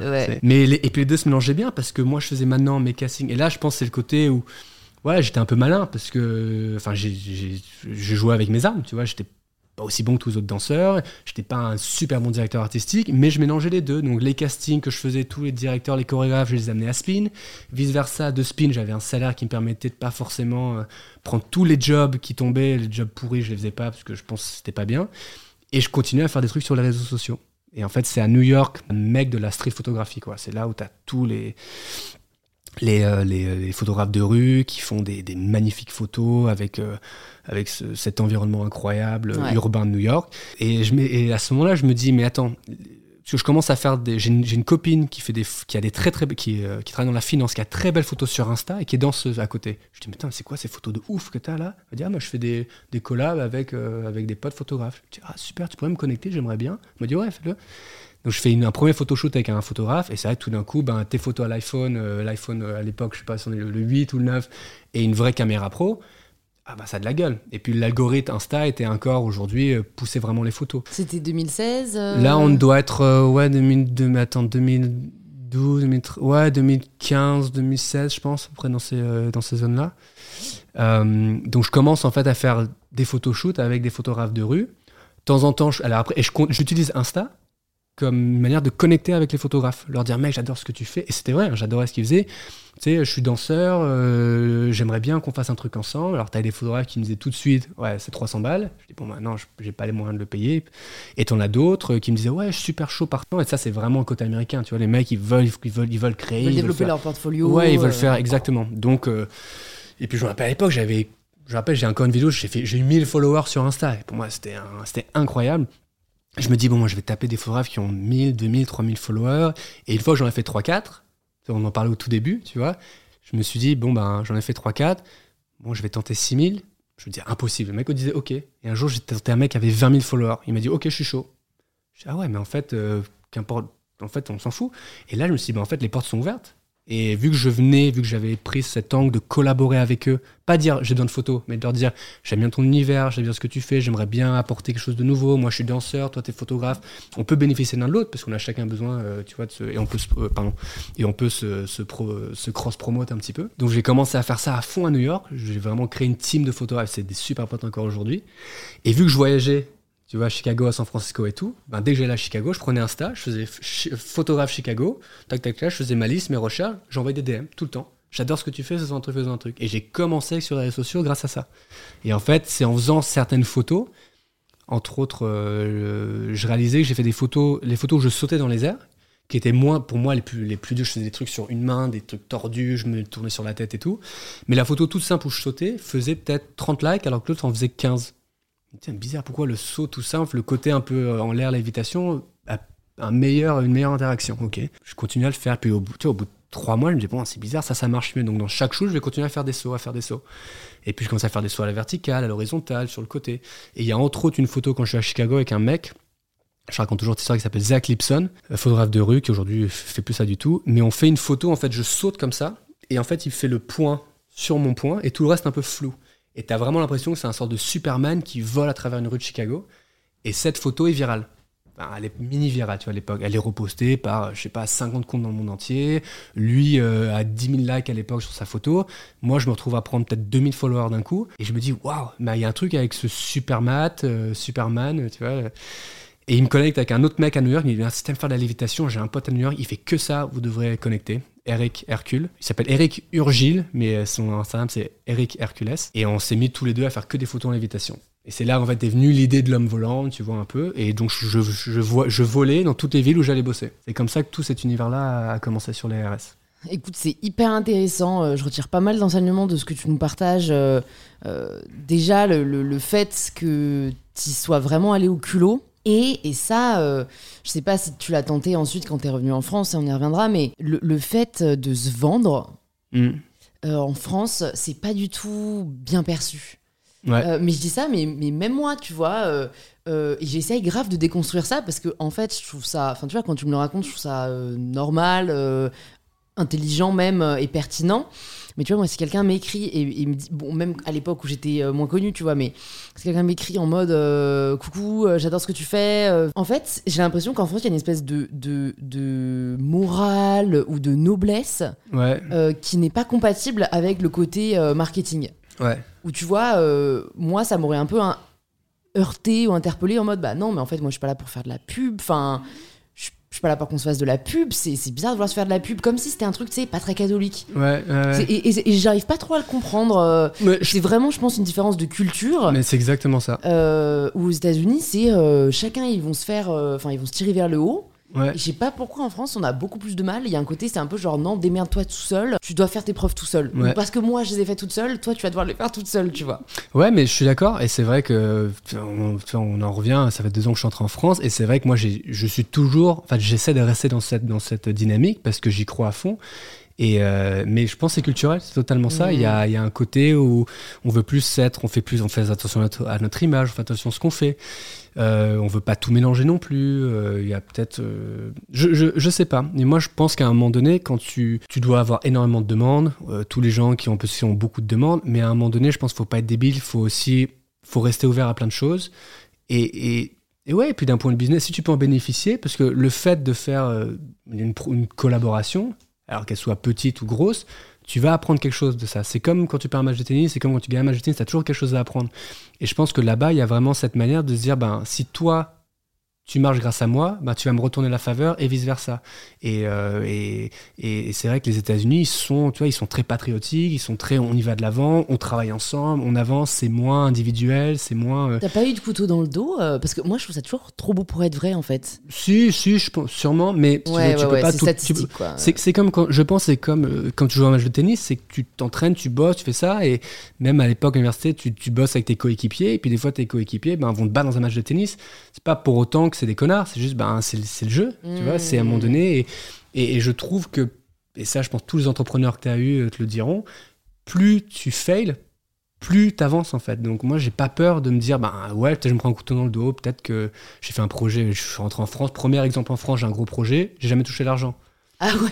Bon ben voilà, Bah, c'est un mec qui a monté une boîte de prod, j'avais pas la structure, je l'ai engagé et le mec m'a volé de l'argent, il a fermé sa boîte de prod. Bon, ça me fait chier, certes. Mm. Mais je me dis, ben, tu sais quoi, tout de suite après, j'ai ouvert ma, ma propre boîte. Et Ouais, plus jamais ouais, je ferai ça. Et aujourd'hui, j'ai décidé de prendre le parti de, de contrôler, de, de un peu plus contrôler ma vie. Mais si j'avais pas eu ça, je pourrais pas en être où, être où j'en suis aujourd'hui. Et, euh, et je pense, ouais, c'est une mentalité, c'est quelque chose qui. Mais c'est comme tout, c'est comme tu parles de mental, c'est un truc que tu dois cultiver, tu dois toujours. euh, travailler dessus, c'est tu vas te prendre des coups durs euh, en amour comme en business comme quoi que ce soit et c'est qu'est-ce que tu fais qu'est-ce que tu fais de Ouais, ça Il faut pas avoir peur de prendre ses coups quoi. ouais et, et, euh, renforce. Exactement. Et tu vois, je, je dis j'ai un autre truc, c'est ce que je fais tout le temps en comparaison même dans mon travail, c'est qu'aujourd'hui on me voit donc voler, mon travail est léger, c'est beau, c'est quoi que ce soit. Ça, ça, ça permet de s'évader. Bon, il y a plus, tu vois, j'ai la chance d'avoir beaucoup de gens qui partagent le ressenti qu'ils ont avec mon travail aujourd'hui. Mais quand tu regardes la dureté, c'est que je saute, m'éclate sur du béton et je me relève. Et je le fais 20 fois de suite. Je saute, je m'éclate, je me relève. Je saute, je m'éclate, je relève. Et souvent, tu vois juste la belle photo, tu te dis Ah ouais, il a des followers, il a ci, il a machin. Mais ok, les gars, allez voir vraiment ce que c'est. C'est que pendant, ça fait 10 ans que je me jette sur du béton et je me relève et je continue à le faire. Et des fois, je me suis éclaté les poignets, quoi que ce soit. Mais je trouve que c'est une belle métaphore de vie, tu vois, de tomber, se relever. C'est- ouais, ça fait un peu mythe de Sisyphe quand même. euh, la pierre qu'on va sans cesse euh, essayer de, monter alors qu'en fait elle nous retombe toujours dessus. Euh, c'est, vrai, c'est une belle métaphore dans le sens où ça prouve qu'on n'a rien sans rien. Mais tu vois, ce que je me demande aussi par rapport à ça, c'est la deuxième chose qui m'a interpellée, c'est que très tôt, enfin tu vois, quand tu nous disais euh, j'ai 30 likes plutôt que 15, c'est que tout de suite tu as eu ce rapport euh, analytique à ton contenu. Pas forcément, voilà, je partage ce que j'aime et puis on voit. Tu as eu tout de suite ce rapport stratégique. Et à quel point aujourd'hui tu arrives à allier la stratégie au plaisir justement? Parce que moi de l'extérieur, je me dis, bon bah ok, euh, la photo de, du supermat, euh, ça a bien marché et donc tu la répliques, mais à un moment t'en as pas marre? Tu te dis pas, j'ai envie de faire autre chose? Oui et non, parce qu'en fait, l'opportunité que j'ai eue, déjà, ces photos, ça me faisait plaisir. Moi, c'était euh, mon échappatoire à mon taf, tu vois, de faire des photos dans les airs et de faire des photos shoots, des collaborations. Et encore une fois, dans le but de danser pour Usher, tu vois. Donc, je m'étais dit, ben, si j'ai plus de likes, plus de followers, peut-être en audition, j'aurai plus de chances d'être pris.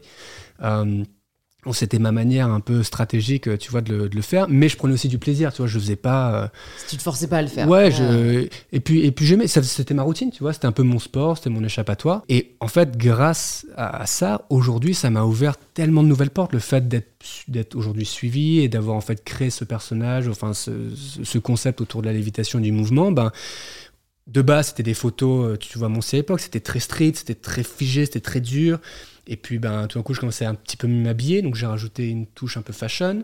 Puis, il fallait rajouter une touche fashion, j'ai pu toucher un peu des, euh, des, marques dans la mode.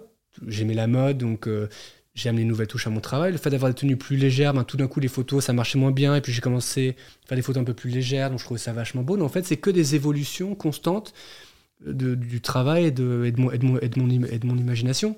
Euh, et puis ben, aujourd'hui, j'ai la chance de. C'est pas que photo sur Instagram, mais ce concept, ben, il est dupliqué sur. Euh, euh, sur une exposition photo, puis sur une performance de danse, puis maintenant c'est pas que moi, c'est moi d'autres danseurs, puis maintenant il y a de plus en plus de budget. À l'époque, voilà, c'était un pote photographe, puis après j'ai même acheté un trépied, je mettais mon, ma caméra dessus, je courais, détonateur, je courais, je faisais mon saut, et choper la photo.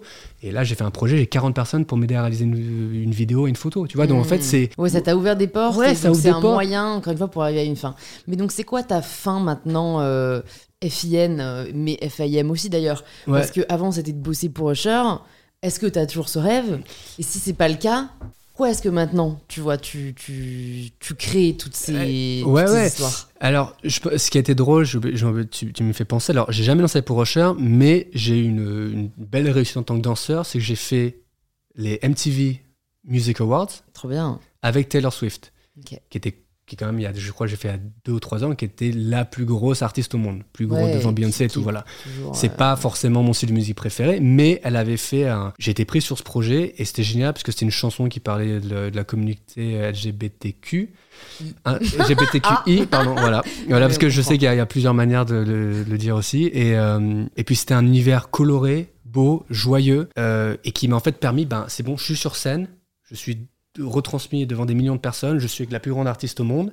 Et c'était génial, adoré. Et comme je l'ai vécu, je dis ah putain c'est cool. Mais je pensais que je pensais que ce serait différent, tu vois. Je m'attendais à, tu sais quoi Je pense j'ai envie d'être Taylor Swift en fait, parce que j'ai réussi à un peu vivre ce rêve. Alors demain si Usher m'appelle, tu vois, il me dit bon, part en tournée avec moi, je réfléchirai vraiment et je me dis parce que c'est un rêve d'enfant, je le ferai. Mais je pense qu'aujourd'hui j'aurais plus de chances qu'Usher m'appelle pour faire des photos, faire une collaboration artistique, quelque chose, et je danserai aussi avec lui, plutôt que juste danser pour lui. Voilà, hmm. c'est une nouvelle manière en fait d'atteindre peut-être ses buts, hmm. euh, son but. Qu'est-ce qui me motive aujourd'hui En fait, c'est qu'importe. En fait, moi, je, depuis petit, j'aime créer. En fait, je réalise que j'aime être en mouvement, j'aime être entouré de gens créatifs, j'aime avoir un concept et une idée. J'aime, en fait, j'aime rêver, j'aime imaginer quelque chose et j'aime le rendre possible. Parce qu'il y a tellement de gens qui disent. J'en, connais des copains, je veux ci, je veux ça, je rêve de faire ci, mais tu vois, tu, tu, tu sais, si j'avais l'argent, si machin, je dis, tout est possible à un moment donné. C'est comment tu arrives à le réaliser. Et ça, c'est à toi de te débrouiller pour le faire. Mm. Et c'est moi, c'est ça qui m'inspire, c'est parce que non seulement aujourd'hui, ça, me motive, que j'aime continuer à, rêver, et en plus, là, depuis quelques années, j'ai vraiment l'impression que ce que je fais a un, impact sur des gens autour. Il y a des gens qui... Tu vois, je chante en France il y a deux ans, là je vois tes beaux tableaux, j'ai des gens qui achètent mes photos les mettent chez eux, qui me disent bah, Je vois tes photos, ça me ça me, ça me relaxe, ça me donne envie de voyager. Il y a un côté euh, euh, euh, qui, me, qui me fascine. Enfin, il y a plein de choses. Et puis, euh, et puis maintenant, voilà, j'en profite même à travers les réseaux sociaux de donner un peu des tips. Je commence à travailler avec, euh, avec tu vois, avec des écoles. Donc, euh, j'ai une école en France qui a monté une classe qui s'appelle CM de Forget Math. Il y a une école qui a, je dois y aller là, je crois c'est à Strasbourg. Ils ont décidé de faire mélanger la classe de sport avec la classe d'art plastique pour créer un programme autour de mon univers. Donc, je me dis, ben maintenant, c'est même plus juste ce que je fais, ça touche aussi d'autres gens et peut-être ça va faire rêver d'autres d'autres mmh. enfants qui vont aussi ben, trouver une voie artistique ou pas, tu vois. Donc c'est ça aussi qui me pousse moi à continuer. Et puis c'est en fait je suis toujours un grand gamin, tu vois, je m'amuse honnêtement. Hmm. C'est dur mais je m'amuse. Alors pourquoi t'es rentré en France? Ben Covid. Euh, en fait, ça faisait six ans que je bossais dans la dans, dans, Spin. Le Covid, ben un peu accéléré plein de choses. Et on a décidé, euh, on a dû fermer tous les clubs. Et moi, à ce moment-là, peut-être six mois avant que je me suis mis sur TikTok et j'ai explosé. Genre ma, ma cinquième vidéo, je fais 15 millions de vues. Et sur Insta, dis-toi qu'en 5 ans, il m'a fallu 30 000 followers. TikTok, en une semaine, 250 000. Oh putain. Et là, tout d'un coup, je fais Ah, ok. Et là, en fait, c'est là que j'ai commencé à faire ce concept où je mettais les photos que je faisais, je mettais un making-of, et je les collais les unes les autres. Et ça, ça a fait des millions et des millions de vues. Et donc, j'ai continué à surfer sur cette vague un peu pareil, de me dire Bah là, tout d'un coup, j'ai de la visibilité. Là, tout d'un coup, j'ai vraiment un peu. Je peux raconter mon histoire, je peux me faire un peu connaître. Et je commence à avoir des marques, des projets et tout. Et puis, vu que ça fait 6 ans maintenant que j'étais à New York, ben, les castings que je faisais il y a 6 ans, ben, je, je les bookais pas maintenant, je les book. Et je commençais presque à autant gagner d'argent solo qu'avec euh, mon salaire. Et le Covid euh, ben, a fait que j'avais un peu fait le tour de ma boîte, ça a accéléré les choses. Et j'ai quitté Spin pour me dire, je me consacre à 100% dans mon projet. Mais là, je prends encore un risque. Là, je sors en période de Covid. Moi, j'ai un salaire, j'ai la chance que plein de gens sont licenciés. Et moi, je me dis, j'ai un peu d'argent de côté. Je me dis, allez, je, fais le grand saut, je saute, je me lance dans le milieu artistique tout seul avec mes followers et ma petite plateforme qui, j'espère, euh, va m'amener de nouveaux projets. J'ai bien fait parce que voilà. euh, Mais ça, tu, pour ça, tu te dis, je veux le faire en France. Non, en fait, je commence. Je commence je, Tu commences à New York. En fait, je suis à Los, pendant le Covid, je suis à Los Angeles. Ah. En fait, ça, je commence à buzzer à New York, mais le- en fait, je commence à faire des rendez-vous. Je me dis, bon, il faut que je quitte New York. En fait, je commence à faire mon projet. Je me dis, je vais aller à Los Angeles, qu'il y a beaucoup de TikTokers, il y a beaucoup de gens là-bas et tout. Il se passe quelque chose. Et puis, je connais Los Angeles et je vais voir des copains. Et j'arrive à Los Angeles cinq jours avant qu'ils annoncent le Covid. Et je devais rester cinq jours. En fait, je suis resté six mois. Et je me suis mis dans une maison avec, avec euh, à l'époque, avec une ex et des copains et tout. Et en fait, je me suis mis à fond sur TikTok. Et là, je faisais deux, trois contenus par jour. Euh, bah, bam, je balançais, je balançais, je balançais. Ça a pris. Et puis en fait, j'ai Lacoste qui m'a appelé pour un projet, qui m'ont dit est-ce que tu veux pas revenir à Paris? C'était la première vague un peu passée, tu vois, c'était l'été. Là, c'est octobre. On dit ben tu reviens à Paris pendant octobre. Et en fait, euh, on aimerait que tu nous fasses une création parce qu'on aime bien ton univers. Maintenant, je commence à être un peu suivi et tout. Et Lacoste, je les connais depuis longtemps. Mon père est ambassadeur et tout. Donc euh, voilà. Et donc, je fais ce projet qui me ramène à Paris. Et, euh, et je me dis bon, c'est octobre, mon anniversaire c'est fin octobre, Noël arrive. Je me dis je vais rester trois mois à Paris.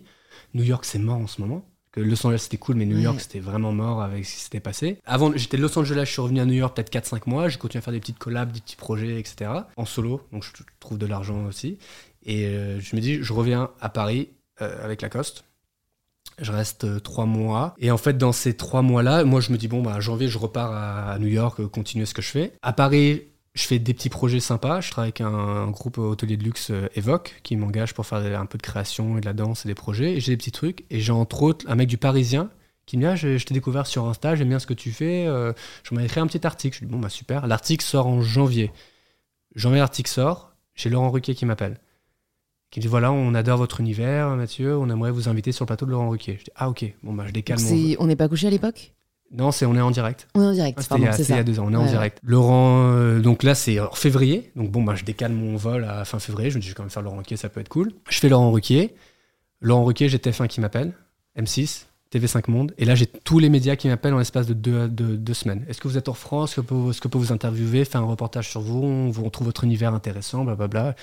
Bon, ok, je fais que décaler mon vol. Je me dis, bon, bah, à un moment donné, je vais arrêter, j'annule mon vol complètement. Je me débrouille pour que mon coloc reprenne mon appartement, et puis même, pendant un an, j'ai continué à payer mon appartement. En fait, j'avais deux, deux loyers, et puis en fait, je suis resté par opportunité, parce que tout d'un coup, j'ai eu une presse incroyable, un nombre de personnes qui sont intéressées à mon travail, euh, des gens qui ont commencé à poser des questions, les marques qui ont commencé à me contacter, ah, on aimerait bien faire une collaboration avec vous, faire ci, faire ça. Et je me suis dit, bah, en fait, c'est vachement bien Paris. Bah, y a- y a- y a- Finalement, Paris, c'est pas si mal. hein. il y a du business, je rencontre des gens super cool. Moi qui adore la mode, euh, ben, c'est génial. be. ouais. Et en plus, tu vois, il y avait un peu. J'ai quitté, j'ai quitté Spin à un moment donné où je me disais, bon, je vais me concentrer à 100% dans mon travail, vraiment trouver un peu un sens artistique à ce que je fais. Et voilà, vraiment vivre de ma passion. Et je trouve que le destin a bien fait les choses. Il m'a ramené à l'origine, aux, roots, quoi, pour vraiment travailler dessus.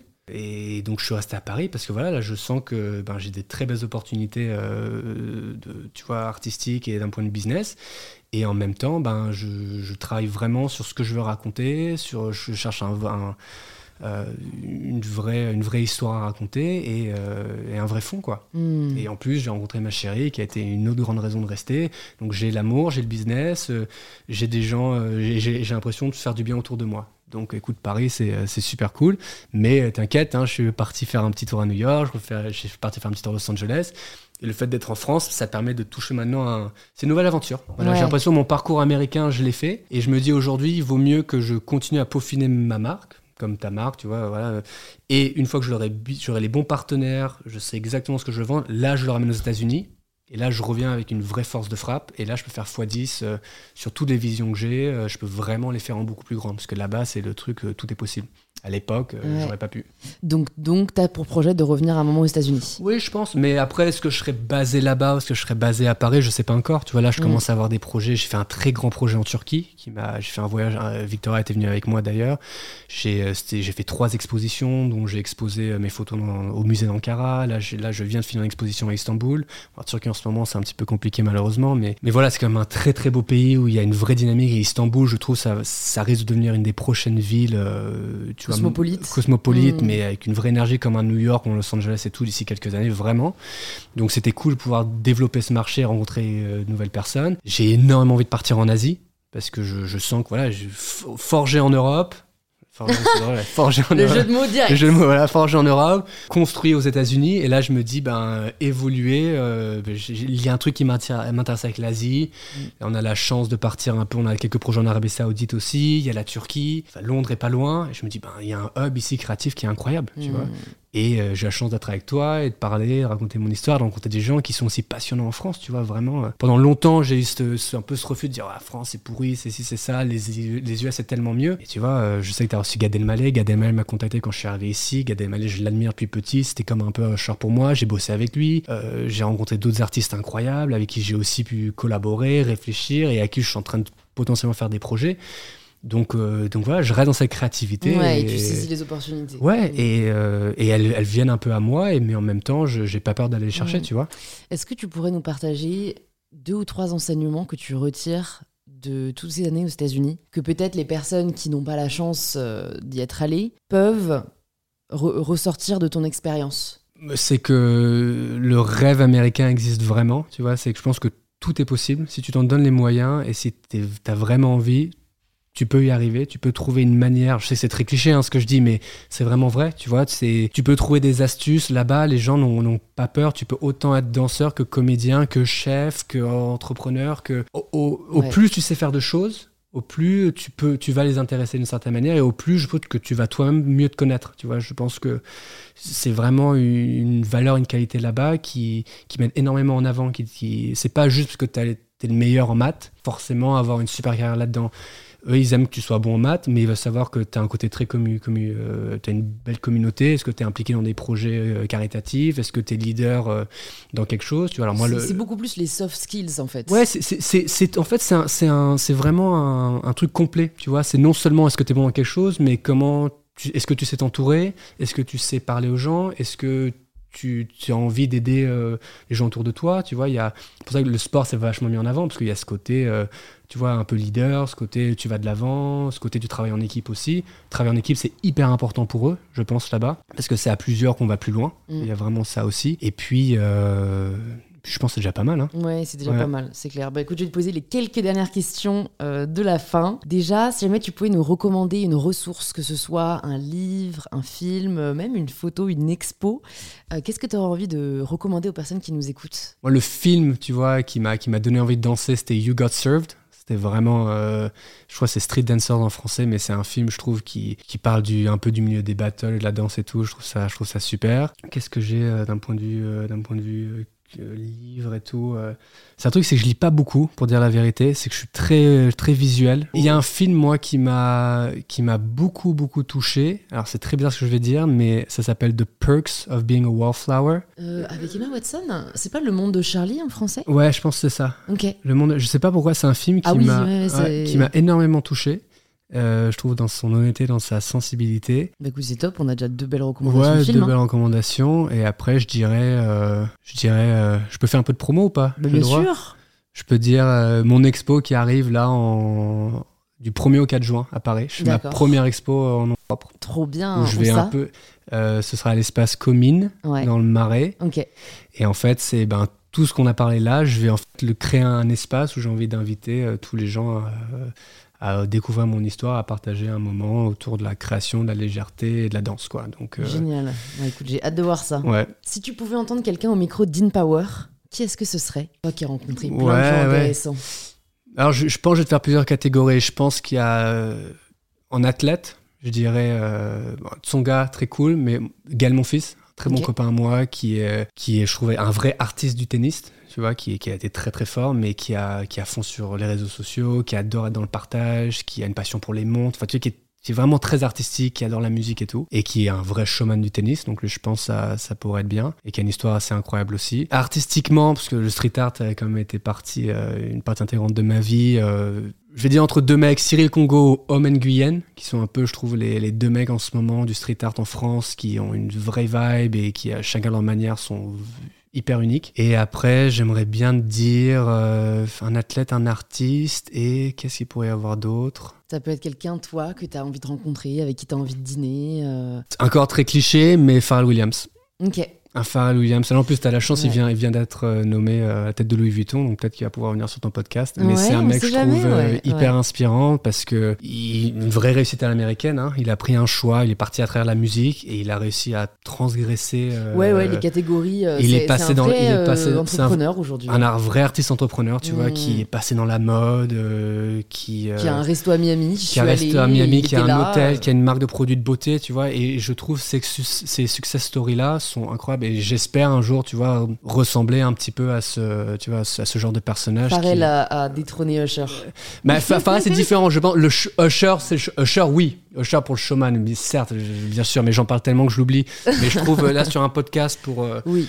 Euh, quelque chose, quelque chose qui est un peu plus proche. Usher, ouais, faut que tu ailles le chercher à Las Vegas. En ce moment, il est dans sa, il est dans, il est dans sa résidence. Ok, non mais c'est vrai que je pense que Pharrell aurait peut-être euh, plus de choses à dire. Écoute, je vais te poser la dernière question du podcast, la question signature.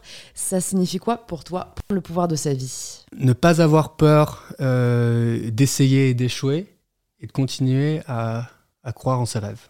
Super. Bah, écoute, merci pour euh, cette belle sagesse, Mathieu. Merci à toi. Pour toutes les personnes qui nous écoutent, qui veulent en savoir plus sur toi et sur tout ce que tu fais, où est-ce que tu veux qu'on les redirige? Bah, mon nom d'artiste, voilà, c'est Forget Math. Je vais pas expliqué pourquoi, mais parce que à l'époque d'Insta, ben, je voulais un truc court et je trouvais que Forger, ben, c'est mon nom de Bah famille. oui, oui, et c'est hyper voilà. logique. Hein, Mais ouais. c'est vrai que quand je suis arrivé ici, on m'a souvent dit euh, Ouais, c'est cool, Forget Math, ça claque, il y a un petit truc, c'est différent et tout. Donc, bah, c'est Forget Math un peu partout, forgetmath.com, mes réseaux sociaux aussi. euh, et voilà. Super, bah, je mettrai tout ça dans les notes avec les infos sur euh, ton expo. Et puis bah, j'espère à très vite. À très vite, merci. Merci. J'espère que cette conversation vous a plu. On serait ravis d'avoir vos retours sur l'épisode. Alors n'hésitez pas à nous taguer en story, arrobase forgetmath et mybetterself, et à envoyer un message à Mathieu si le podcast vous a intéressé. Je pense que ça lui fera très plaisir. Et si vous cherchez quel épisode écouter ensuite, plus de 200 épisodes sont disponibles gratuitement sur InPower. Vous pouvez vous abonner directement sur la plateforme que vous êtes en train d'utiliser. Je vous dis donc à très vite pour un tout nouvel épisode d'InPower. Mom deserves the best, and there's no better place to shop for Mother's Day than Whole Foods Market. They're your destination for unbeatable savings, from premium gifts to show-stopping flowers and irresistible desserts. Start by saving 33% with Prime on all body care and candles. Then get a 15-stem bunch of tulips for just $9.99 each with Prime. Round out Mom's menu with festive rosé, irresistible berry chantilly cake, and more special treats. Come celebrate Mother's Day at Whole Foods Market.